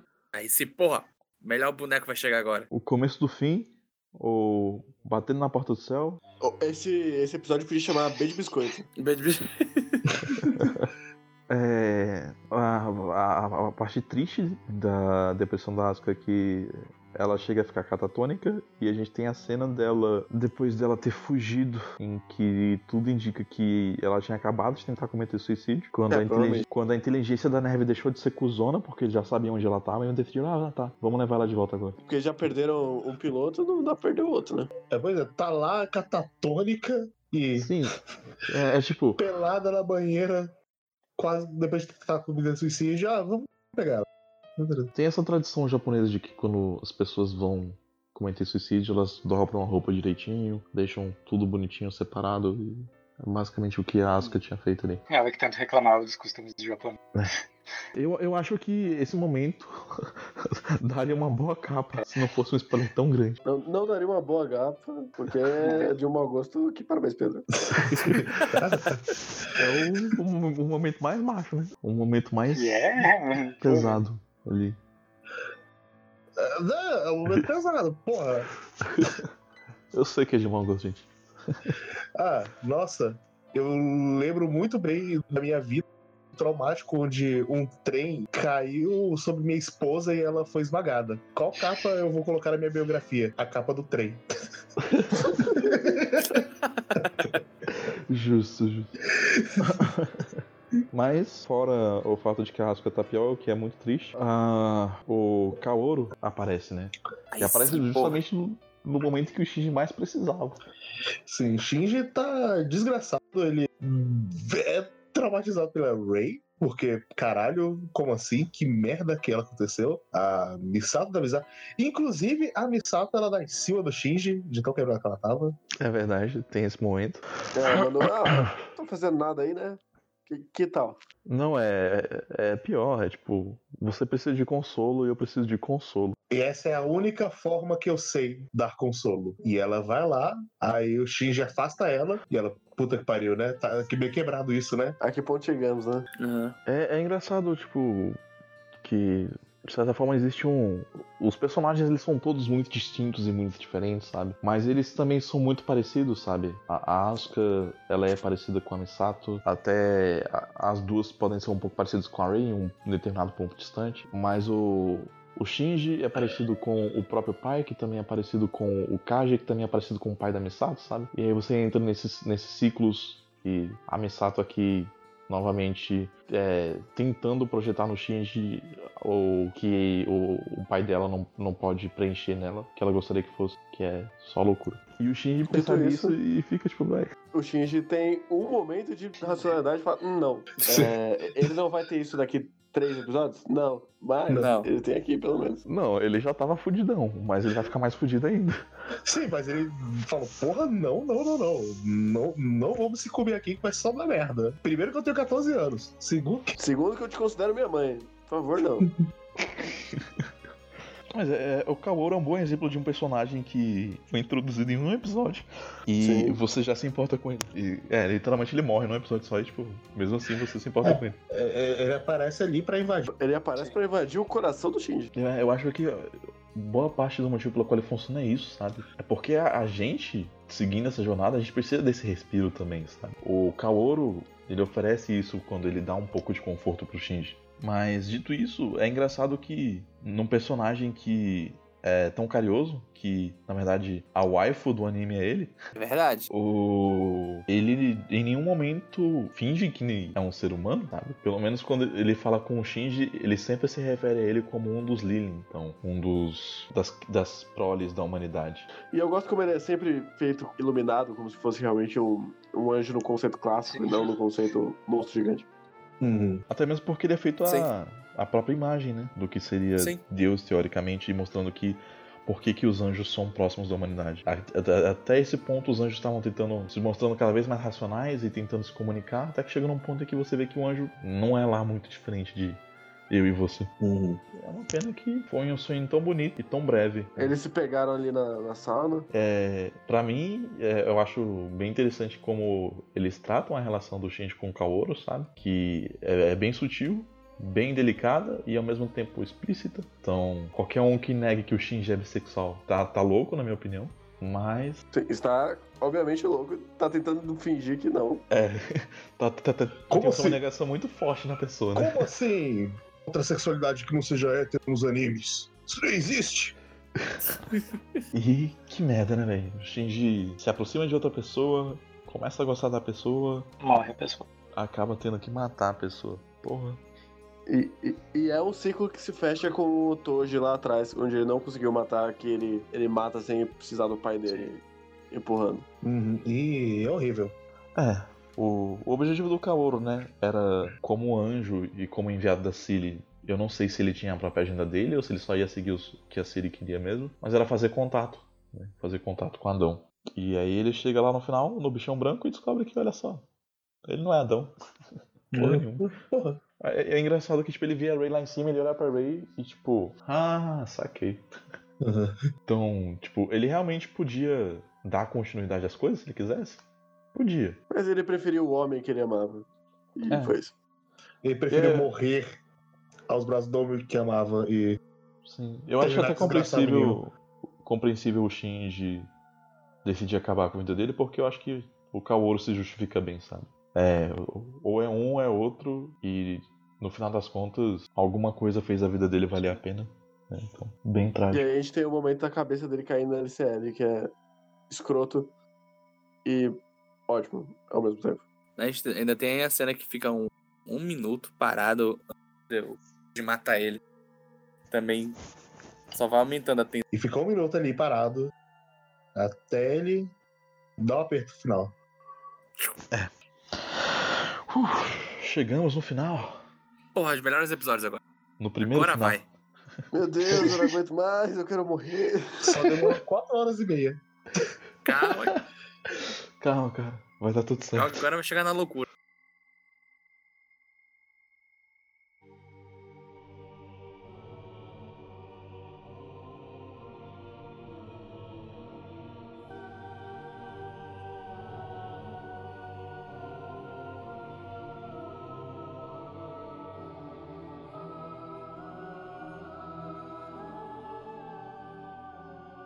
O, os nomes dos episódios 25 e 26 são Você Me Ama e O Mundo Acabando e Tome Conta de Si Mesmo ou A Besta que Gritou Eu no Coração do Mundo. Esse episódio, né? Ele é bem curioso aí. Sim, eu gosto que esses dois episódios. Basicamente tira toda a roupagem e só. va- Vamos, agora vai. É que nem você falou antes, né? É um rascunho do que o Ana ainda nem sabia o que, que ia fazer exatamente, né? Tinha algumas ideias, mas a essência da história tá aqui. E você tira as cortinas pra mostrar que Evangelho é uma sessão de terapia. A gente basicamente descasca as três personagens principais nesse 25 e o depois do Shinji no 26. E a gente tem a grande fachada de boa moça da, da Misato, em que ela basicamente se odeia o tempo todo, mas ela tenta, tenta ser uma boa pessoa, mas ela não acredita na própria pessoa que ela se diz ser. Sim, isso. Isso somado ao fato de que ela não quer crescer, né?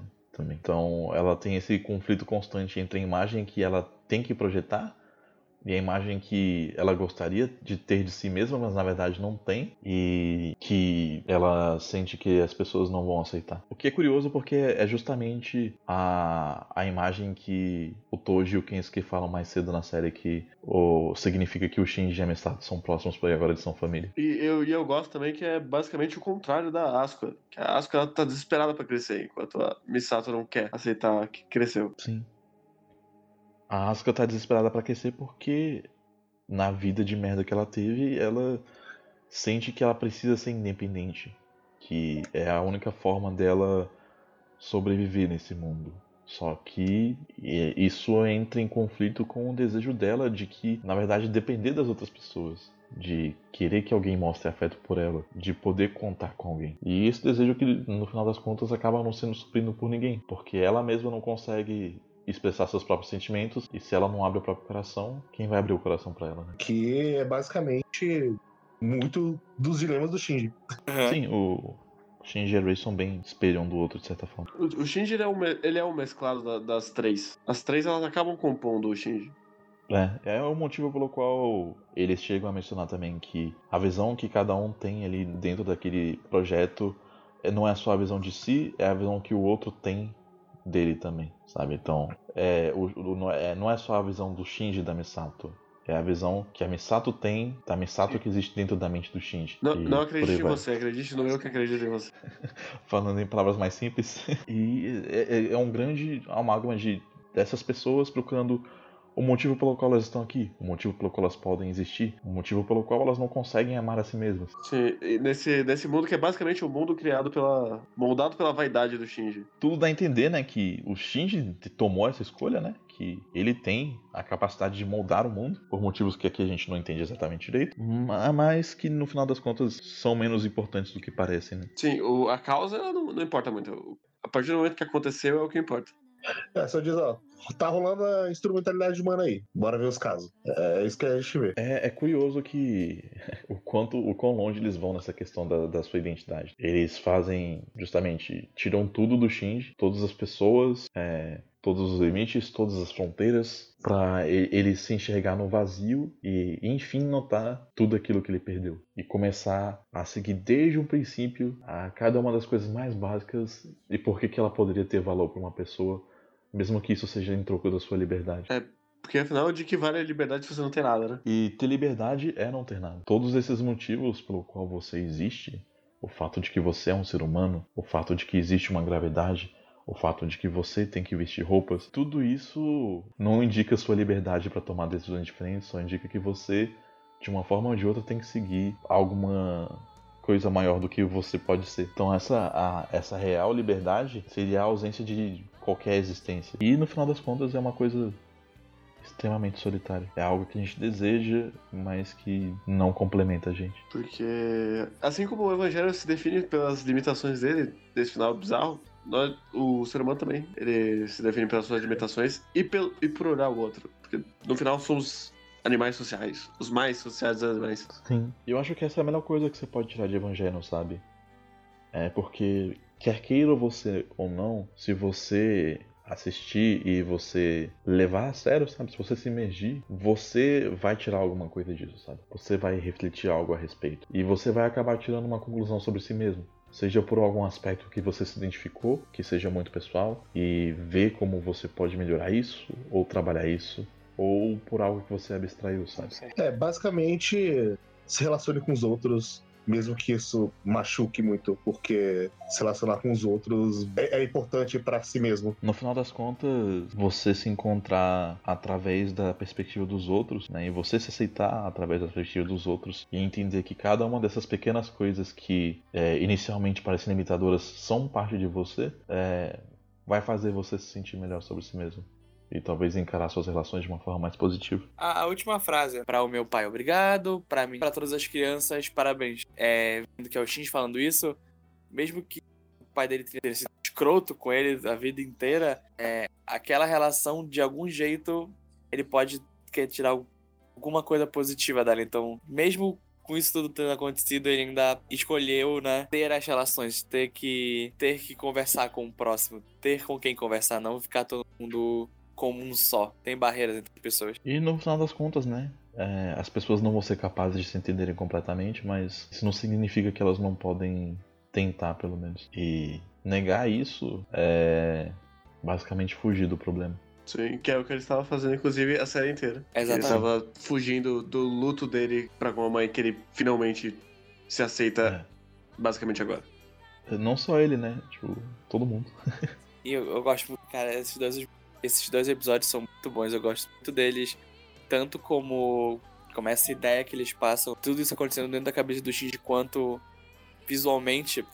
Tem vários momentos que são realmente interessantes, como, por exemplo, aquela hora que tem o voando no nada, aí coloca a linha, aí é, você tem livre-arbítrio infinito. Mas se você quiser ficar no chão, você vai ter um chão. Porque esse chão é limitador. Aí, mas esse não é o único chão que existe. Tem vários outros chãos. Ou até mesmo. Se você quiser, GIF. você muda a sua perspectiva. E por aí é, o, o GIF, né? É porque o, a primeira vez que eu vi isso foi em um GIF que é o Shinji vai se transformando em tudo e ao mesmo tempo ele vira. Começa o Shinji, vira um ovo, aí vira um, umas criaturas que parecem pouco Evas. No final ele vira o olho. E é até mesmo aquela parte que eles estão dentro de um. É como se fosse um teatro. Eles começam a falar, tipo, ah, isso aqui é só um jeito da gente estar tá contando essa história. É uma ficção. É um jeito de contar a história. Podia contar de outro jeito. Aí tem. E se fosse só um. E se fosse Iron Maiden? E, se, fosse, fosse Iron Maiden? Sim. E você vê aquilo e, tipo. Aí vai acontecendo o anime normal, aí no final vai voltando a ser aquele rascunho que era no começo, virando as páginas, como era para ser gravado, etc. Um pouco tanto de história quanto de estética, para mim esses dois episódios separados foi tipo, a melhor coisa audiovisual que eu já vi. Tudo, tudo, tudo. Eu, eu terminei de falar, cara, eu queria mais disso, sabe? Eu queria que tivesse mais coisas que experimentasse como foi esse final. Ele só começa, literalmente, o 5 é tipo tela preta, começou a, a instrumentalização. Vamos ver cada pessoa tá pensando nesse momento. E começa. Não é, não é me divertir, mas eu só. É, Apreciou. Só embarcou. é, exatamente, obrigado. Só embarquei no que ele queria me mostrar e fui indo. Foi, tipo, a melhor coisa audiovisual que eu já vi. Então, na minha vida. Eu Fico muito Incrível. feliz, cara, que você tenha gostado tanto.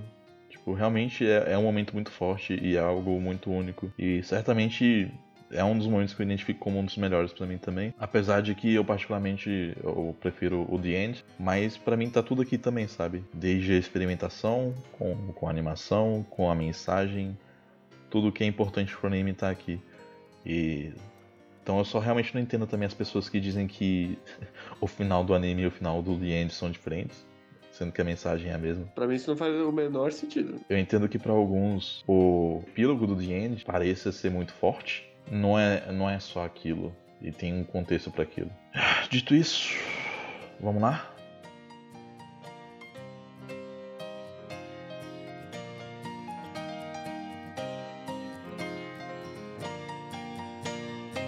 The End? Agora, Ok. The End?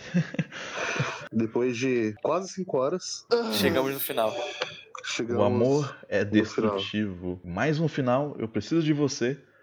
Então, com esses títulos que estão indicando a finalidade desse podcast, que também são os títulos dos dois episódios de The End, vamos, vamos seguir em frente. Certo? Antes disso, contexto, Oi? o The End só existe porque o fandom mandou muitas cartas mandando o, Sabe que o ano se fuder pra baixo. Sabe que hoje, pesquisando sobre isso, eu vi que é, tem muita gente que acha que não foi isso, que dizer, tipo, eles lançaram daquele jeito, tipo, mas eles não fizeram o filme por causa do das cartas que mandaram, etc, etc. Foi tipo, ah, a gente seguiu de algum jeito, agora a gente vai querer, aspas, mostrar como seria o anime de verdade, ah, os episódios mesmo. O, o, o que eu li falava, não, isso foi tudo uma jogada de marketing, porque se você analisar esse extra aqui e você ver a contagem de frames do filme, já fiquei, tá ok, pessoal, talvez se estendido longe demais, mas que essas cartas de ameaça e ah, o que aconteceu lá na Ganax não foram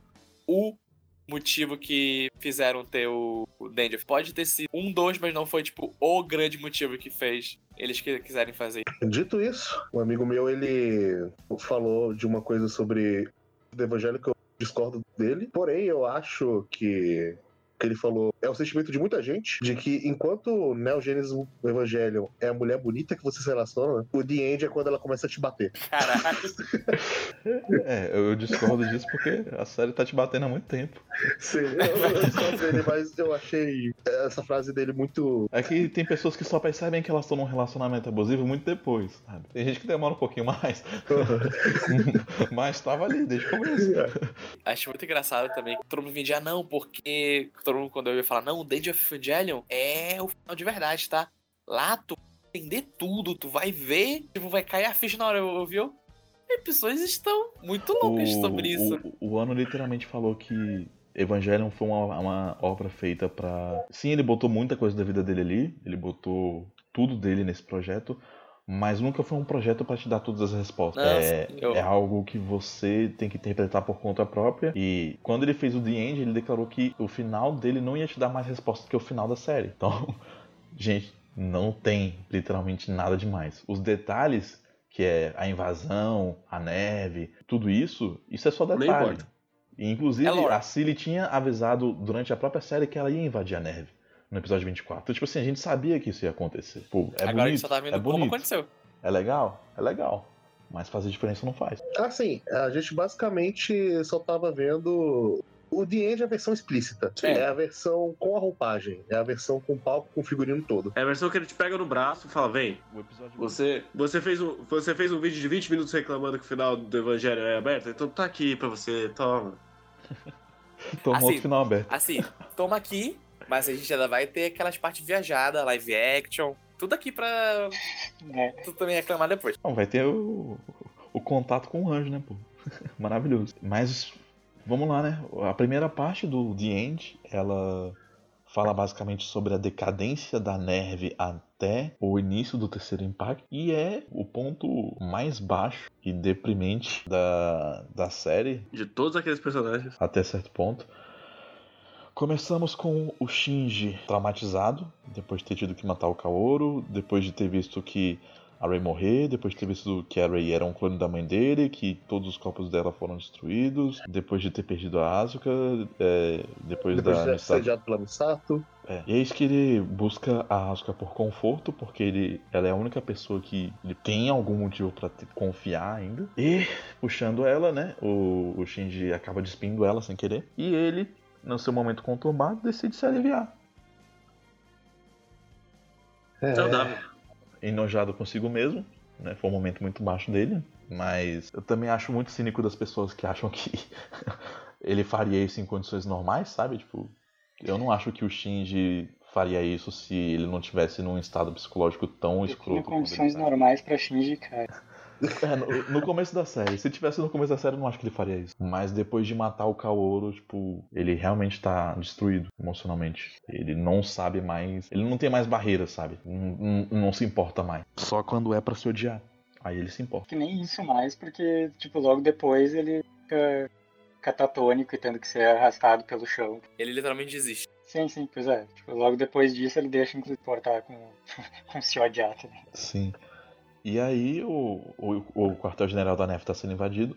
Obviamente, a NEF tá tomando uma surra inacreditável. Porque Sim. ela tá preparada pra lidar com anjos, não com pessoas. Eu gosto que os dois comandantes eles abandonam a ponte. O, o Gendo pelo egoísmo dele e a Misato pelo altruísmo dela. Uhum. E o último senso de responsabilidade da Misato. E beleza, a pessoal tá invadindo. É, são cenas muito grotescas, tá? muita violência nesse filme. Sim. Caralho. Todo É. A ironia de tudo é que a Cilly tenta primeiro hackear o Mag, né?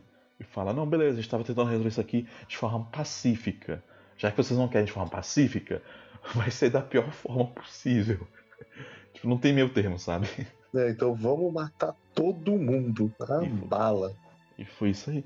A Misato vai correndo atrás do Shinji e isola a Asuka porque se eles encontrarem os pilotos, eles vão matar eles na hora. Ela sabe disso. E a Rei, ela é encontrada pelo Gendo. O Gendo tá chamando ela pra, enfim, botar em prática os planos dele. Ah, vamos lá, por partes. Primeiro, Gendo e Rei. E Hitsuko. Basicamente o estupro, né? Sim. Da, da Ray ali. É. E e é Ah. talvez o ponto mais baixo que o Evangelho chega. O ponto mais. Ele, chega ali no- na borda do. Eu estou quase ofendido com isso. Por favor, vamos passar pra frente? Não, o, o Gendo é nojento, cara. O Gendo é nojento. E. Porra, todo mundo entendeu o simbolismo da, da mão pegando no peito e descendo até o ventre. Todo mundo é muita gente, Pedro. Todo mundo é muita gente.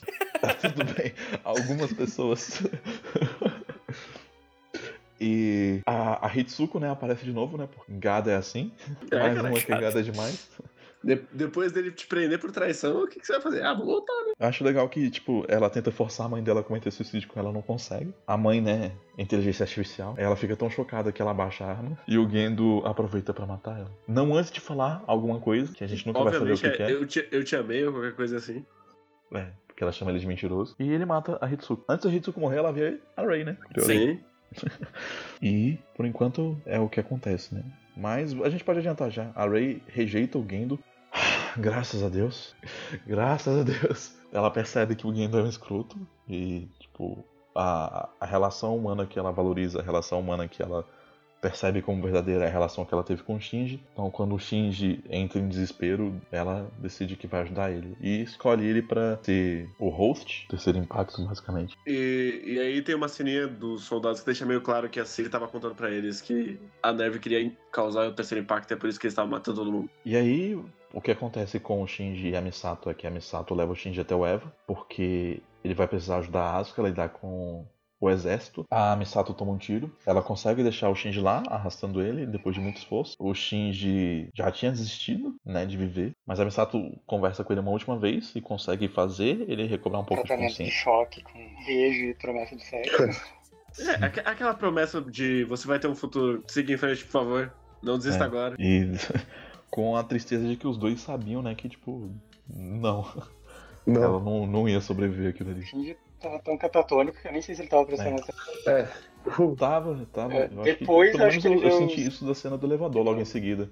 O sangue, ele meio que junta os pontos. E aí o Misato falece, né? Nesse momento em que você de novo entra em conflito com o personagem dela, né? Ela faz as duas coisas que sempre vêm à tona no personagem dela. Ela age como uma mãe e ao mesmo tempo ela se apega a esse lado infantil dela. Mas, enfim. O Shinji não consegue fazer nada porque o Eva tá preso. A Asuka, ela acorda, ela vem a si porque ela percebe que o Eva, na verdade, é a mãe dela. E aí ela recebe tudo que ela sempre quis, que é a atenção da mãe dela. Sim. E é um momento bem bonitinho, né? Sim, aí depois ela morre horrivelmente. Sim. É, e é uma das cenas de luta mais fodas que tem, enquanto tá tudo dando certo pra Asuka. Olha, É, e depois você Ei, vê que. ali, ó, top, top 5 melhores cenas de luta Sim, dos animes fácil. inteiros, assim. É. Sim. Ah, o, o problema com essa cena é que quando eu tava vendo de animação, a, a Key Animation foi feita por dois, duas pessoas diferentes. E elas duas têm um estilo muito diferente de animar o, o Eva e como eles lutam. Anima mais como se eles fossem robôs mais ágeis, etc. E outro ali anima como se o Eva fosse mais pesado. E de vez em quando nessa luta fica meio chutante. Se eles são rápidos e ágeis ou se eles são pesados e brutos. Essa é tipo, a única coisinha que eu não gosto dessa luta. Ela é muito uma boa. cena bonita, mas me incomoda. E que me incomoda especificamente os Evas agirem como se fosse pesado, porque na verdade os Evas são rápidos pra porra. Isso. a- O anime já tinha deixado claro, sabe? Então. E aí a gente tem a cena do, do Prometheus, delas virando comida dos corvos.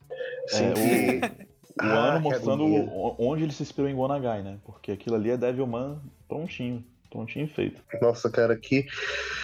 Que sofrimento! Que sofrimento Cara, essa morrendo. É, é- não, é, é desesperador. E a, rea- a reação do Shinji O grito dele. é tensa. Uhum. De- Só depois que a Asuka perde que a unidade 1 decide quebrar o negócio, né? Porra, e o filho da puta ajuda o moleque antes, mas não. E o Shinji, quando ele entra em desespero, a taxa de sincronia provavelmente vai ao caralho. E o Eva 1 se torna o demônio, né? Porque ele já tinha ingerido o reator e agora ele se torna a ferramenta perfeita pra instrumentalidade. Antes disso, eu esqueci de comentar que o filme abre de bandeira lindíssima do Shinji sozinho na cidade submersa. É um plano maravilhoso. Parabéns aí, pessoal da produção. Parabéns aí, Ganax. Cara, eu ainda fico muito em choque com a Asuka, velho. Tipo, eu sei que a Rey apareceu pra ela ali e tudo mais. Então, tipo, ela vai voltar. Mas ver o braço dela se separando, por exemplo, tipo, porra, caralho, se fuder. Sim, não, é horrível. E eles humanizaram muito ela nesse momento. Então, tipo, você sente aquilo. Cara. É uma das cenas que o mangá estraga, por exemplo. Mas, enfim. Ao mesmo tempo também, tipo, humanizaram muito ela, mas ela tá completamente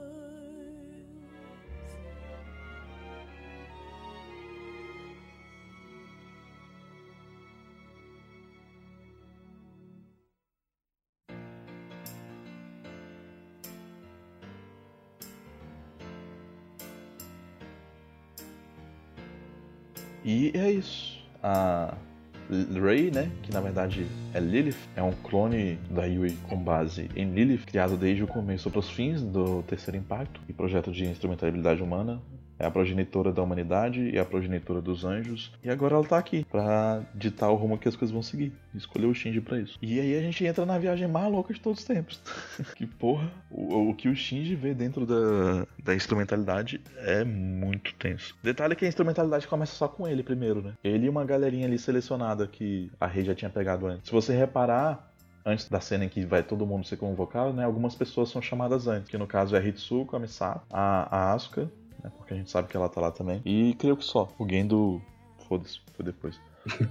Não, o Gendo não foi. Ela literalmente mata ele, despedaçando ele em dois. Ele é Sim. o único que não vai. É, porque foi a Inclusive. punição. Provavelmente era o desejo do Shinji também. É. Tanto que toda essa cena gira em torno do, do desejo do Shinji e do, do que ele sente em relação ao pai dele. Então, tipo assim, é, o- é alguém justificando por que, que ele não se aproximou do Shinji, sabe? Tipo, ah, eu, eu faria ele sofrer mais porque eu, eu- meu coração é muito fechado e eu não sei me relacionar com seres humanos. E, tipo, todo mundo falando, tá, cara, mas não justifica, né? E morreu. A gente tem o momento do, do Shinji no parquinho, explodindo o Geofront, chutando. Shinji no parquinho. Di- diz que não sou só eu, que aquele parquinho. A imagem dele é pra parecer uma mulher que tá parindo, né? E o Shinji bem no meio Sim. das pernas dela. Sim. Sim. Ah, eu sou burro, eu não percebi isso. É, as duas montanhas têm formato de seios, o sol se pondo é, são os rostos, as árvores que estão são simétricas são as pernas, aí você tem o triângulo do parquinho, que é a vagina, o Shinji tá bem no meio daquilo, e de vez em quando eles colocam umas posições em que o banco do parquinho é como se fosse um pinto. Oh boy.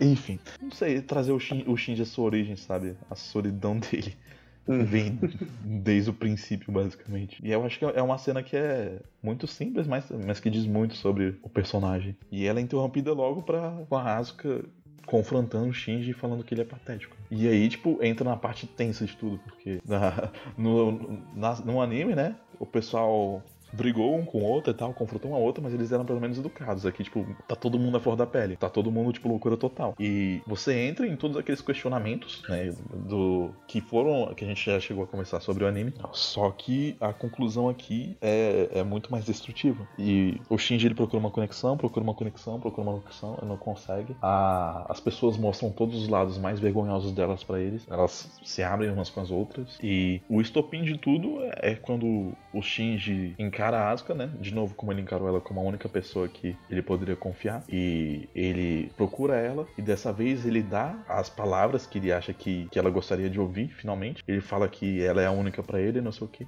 Mas a Asuka rejeita ele. Ela percebe que ele tá fazendo isso só porque qualquer pessoa serviria nesse momento. A cara de rejeição dela. A cara dela, velho. Puta que pariu.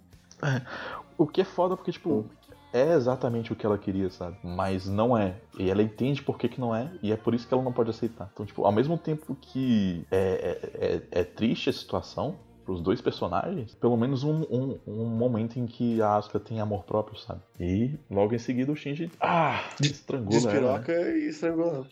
Estrangula ela ao som de calm sussetado. E aí, aí você tem a maior elocubração, né? Da história da animação. Uma sequência muito, muito bonita, em que todo mundo é levado pra instrumentalidade, toda a humanidade morre e o mundo acabou. Yay! Eu gosto muito da parte que o velho chefe da Cid morre. O Fuyutsuki. O, é, o, o velho, que tem aquele óculos tipo ciclope da Cid. Ah, sim, o da Ciri. Ah, não. Não sei. É. Cara. Porque é engraçado que a, a partir do momento que quando ele morre, ele tá já quase morrendo também, o corpo dele tinha várias coisas eletrônicas pra, tipo, manter ele vivo. E quando eu tava vendo isso, tipo, a, a- a coisa que eu, que eu pensei sobre isso foi tipo, ah, então esse cara não tá fazendo isso porque quer acabar com o ego das pessoas e deixar que todo mundo seja um, e haja maldade. Não, ele só tem medo de morrer.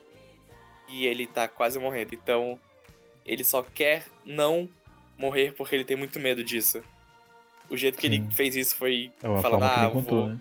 Foi a forma que ele contou, tipo, tenho tanto medo disso que eu prefiro que eu vire um com, com todo mundo que tem que enfrentar isso. É uma forma fácil de escapar, né? Difícil, mas fácil também. Então, basicamente, a instrumentalidade humana é um grande escape do ponto de vista de cada pessoa. Sim, porque, como eu disse seis horas atrás, é, no final o Evangelho, ele tá aqui pra criticar o, o bagulho do gás de sarin, que é uma parada religiosa de culto do fim do mundo, assim. Então tudo se fecha no, no final. Ah, como o Shinji chega à conclusão, a mesma conclusão do final do, do anime, né? É basicamente naquela sequência live action que serve pra mostrar pra gente o Shinji imaginando um mundo onde ele não existiria e se dando conta do quanto que esse mundo não é o mundo dele, não é a realidade que ele queria. A diferença entre o que é sonhar e o que é a realidade, ele decide que isso não é pra ele e que ele prefere encarar as barreiras das pessoas como elas são. Então ele rejeita a instrumentalidade, vendo como seria um mundo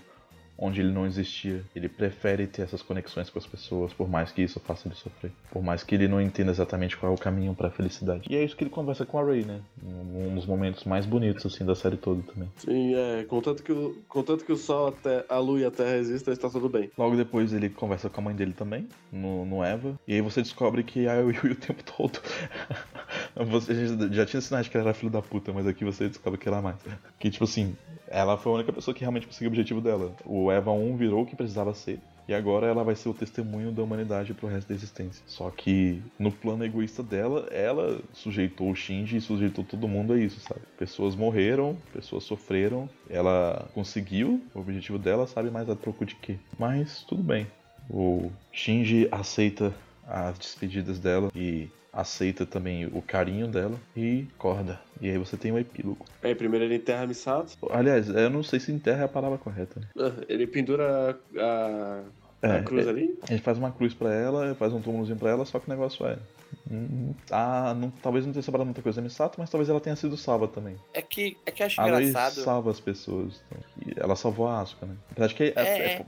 você pode considerar É. ambíguo se a Asuka morreu ou não. É isso que- que eu tava conversando um dia desse aqui.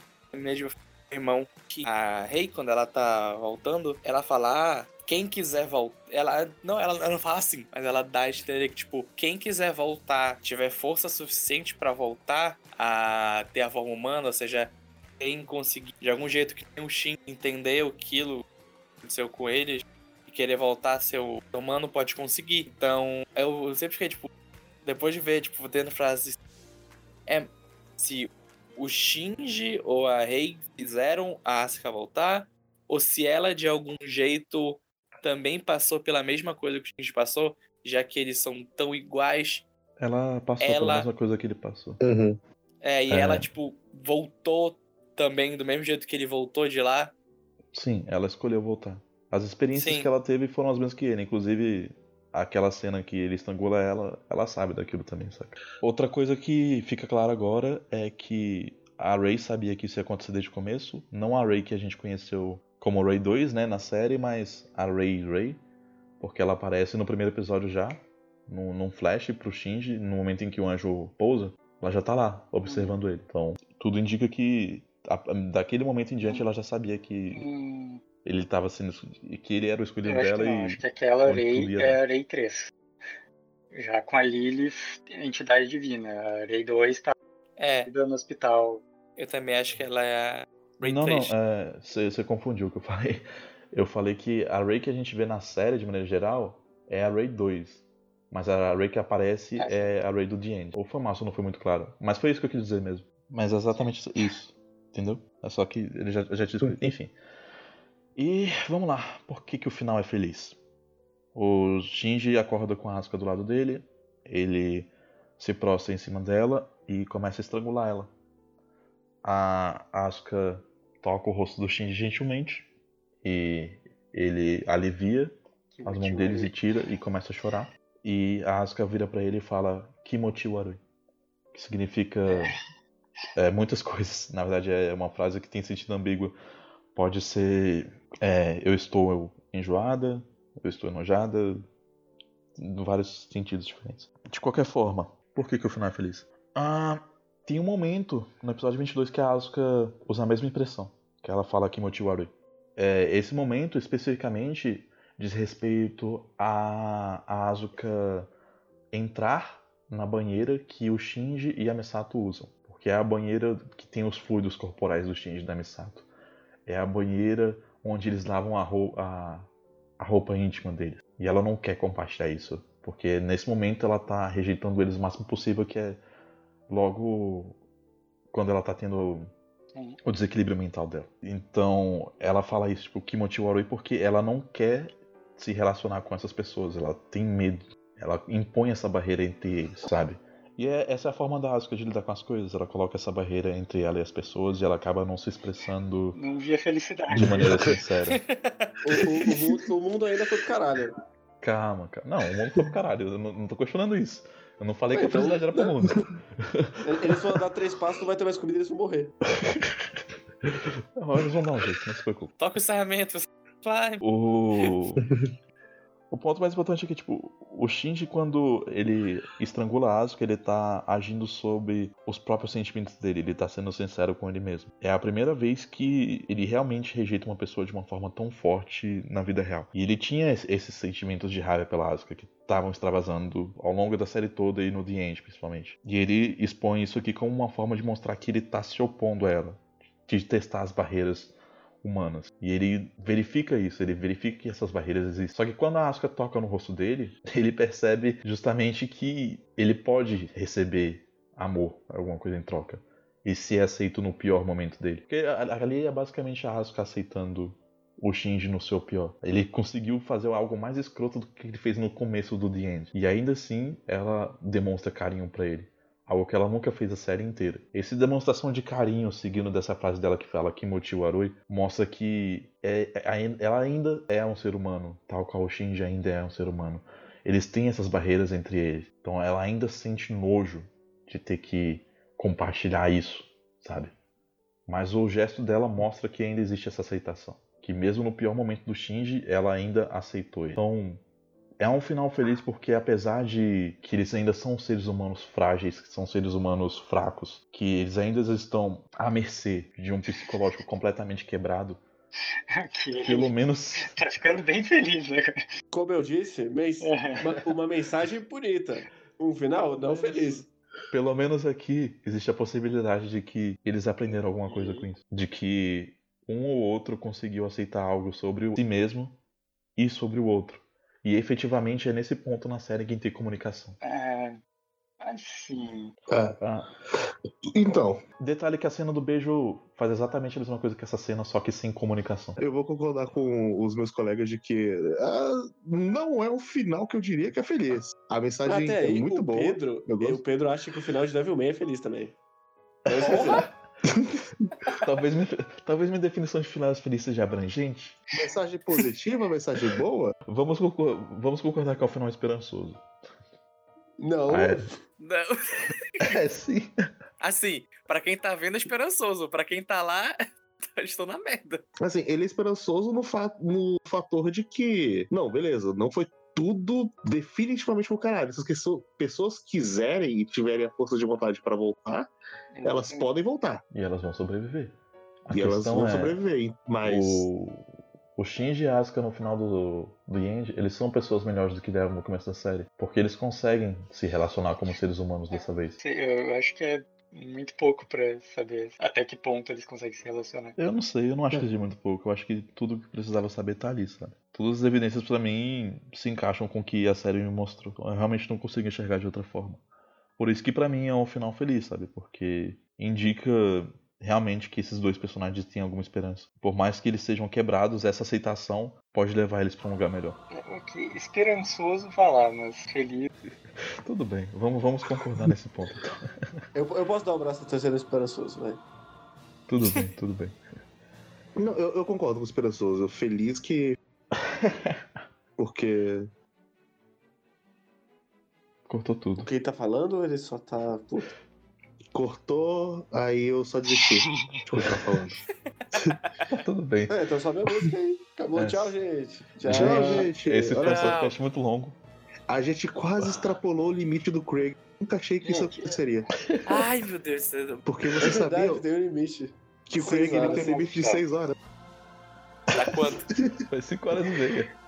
Ai, Olha só, a gente ainda tem meia hora. pra- Pessoas, até a próxima. Se preparem pro Espera aí, Tchau. caralho. Vai beijo. Vamos ficar descrevendo 26 episódios. A piscina. Ah, pois é, cara. A gente tinha um plano. Separar em quatro partes. Aí o que a gente decide fazer? Falar de epi- episódio. Eu odeio vocês. Mas conseguiu se comunicar por 5 horas e meia. É, Olha aí, Sim. tá vendo? É, Cara. esse final é esperançoso. A gente se odeia, mas a gente se odeia Eu, saber se comunicar. eu estou satisfeitíssimo com,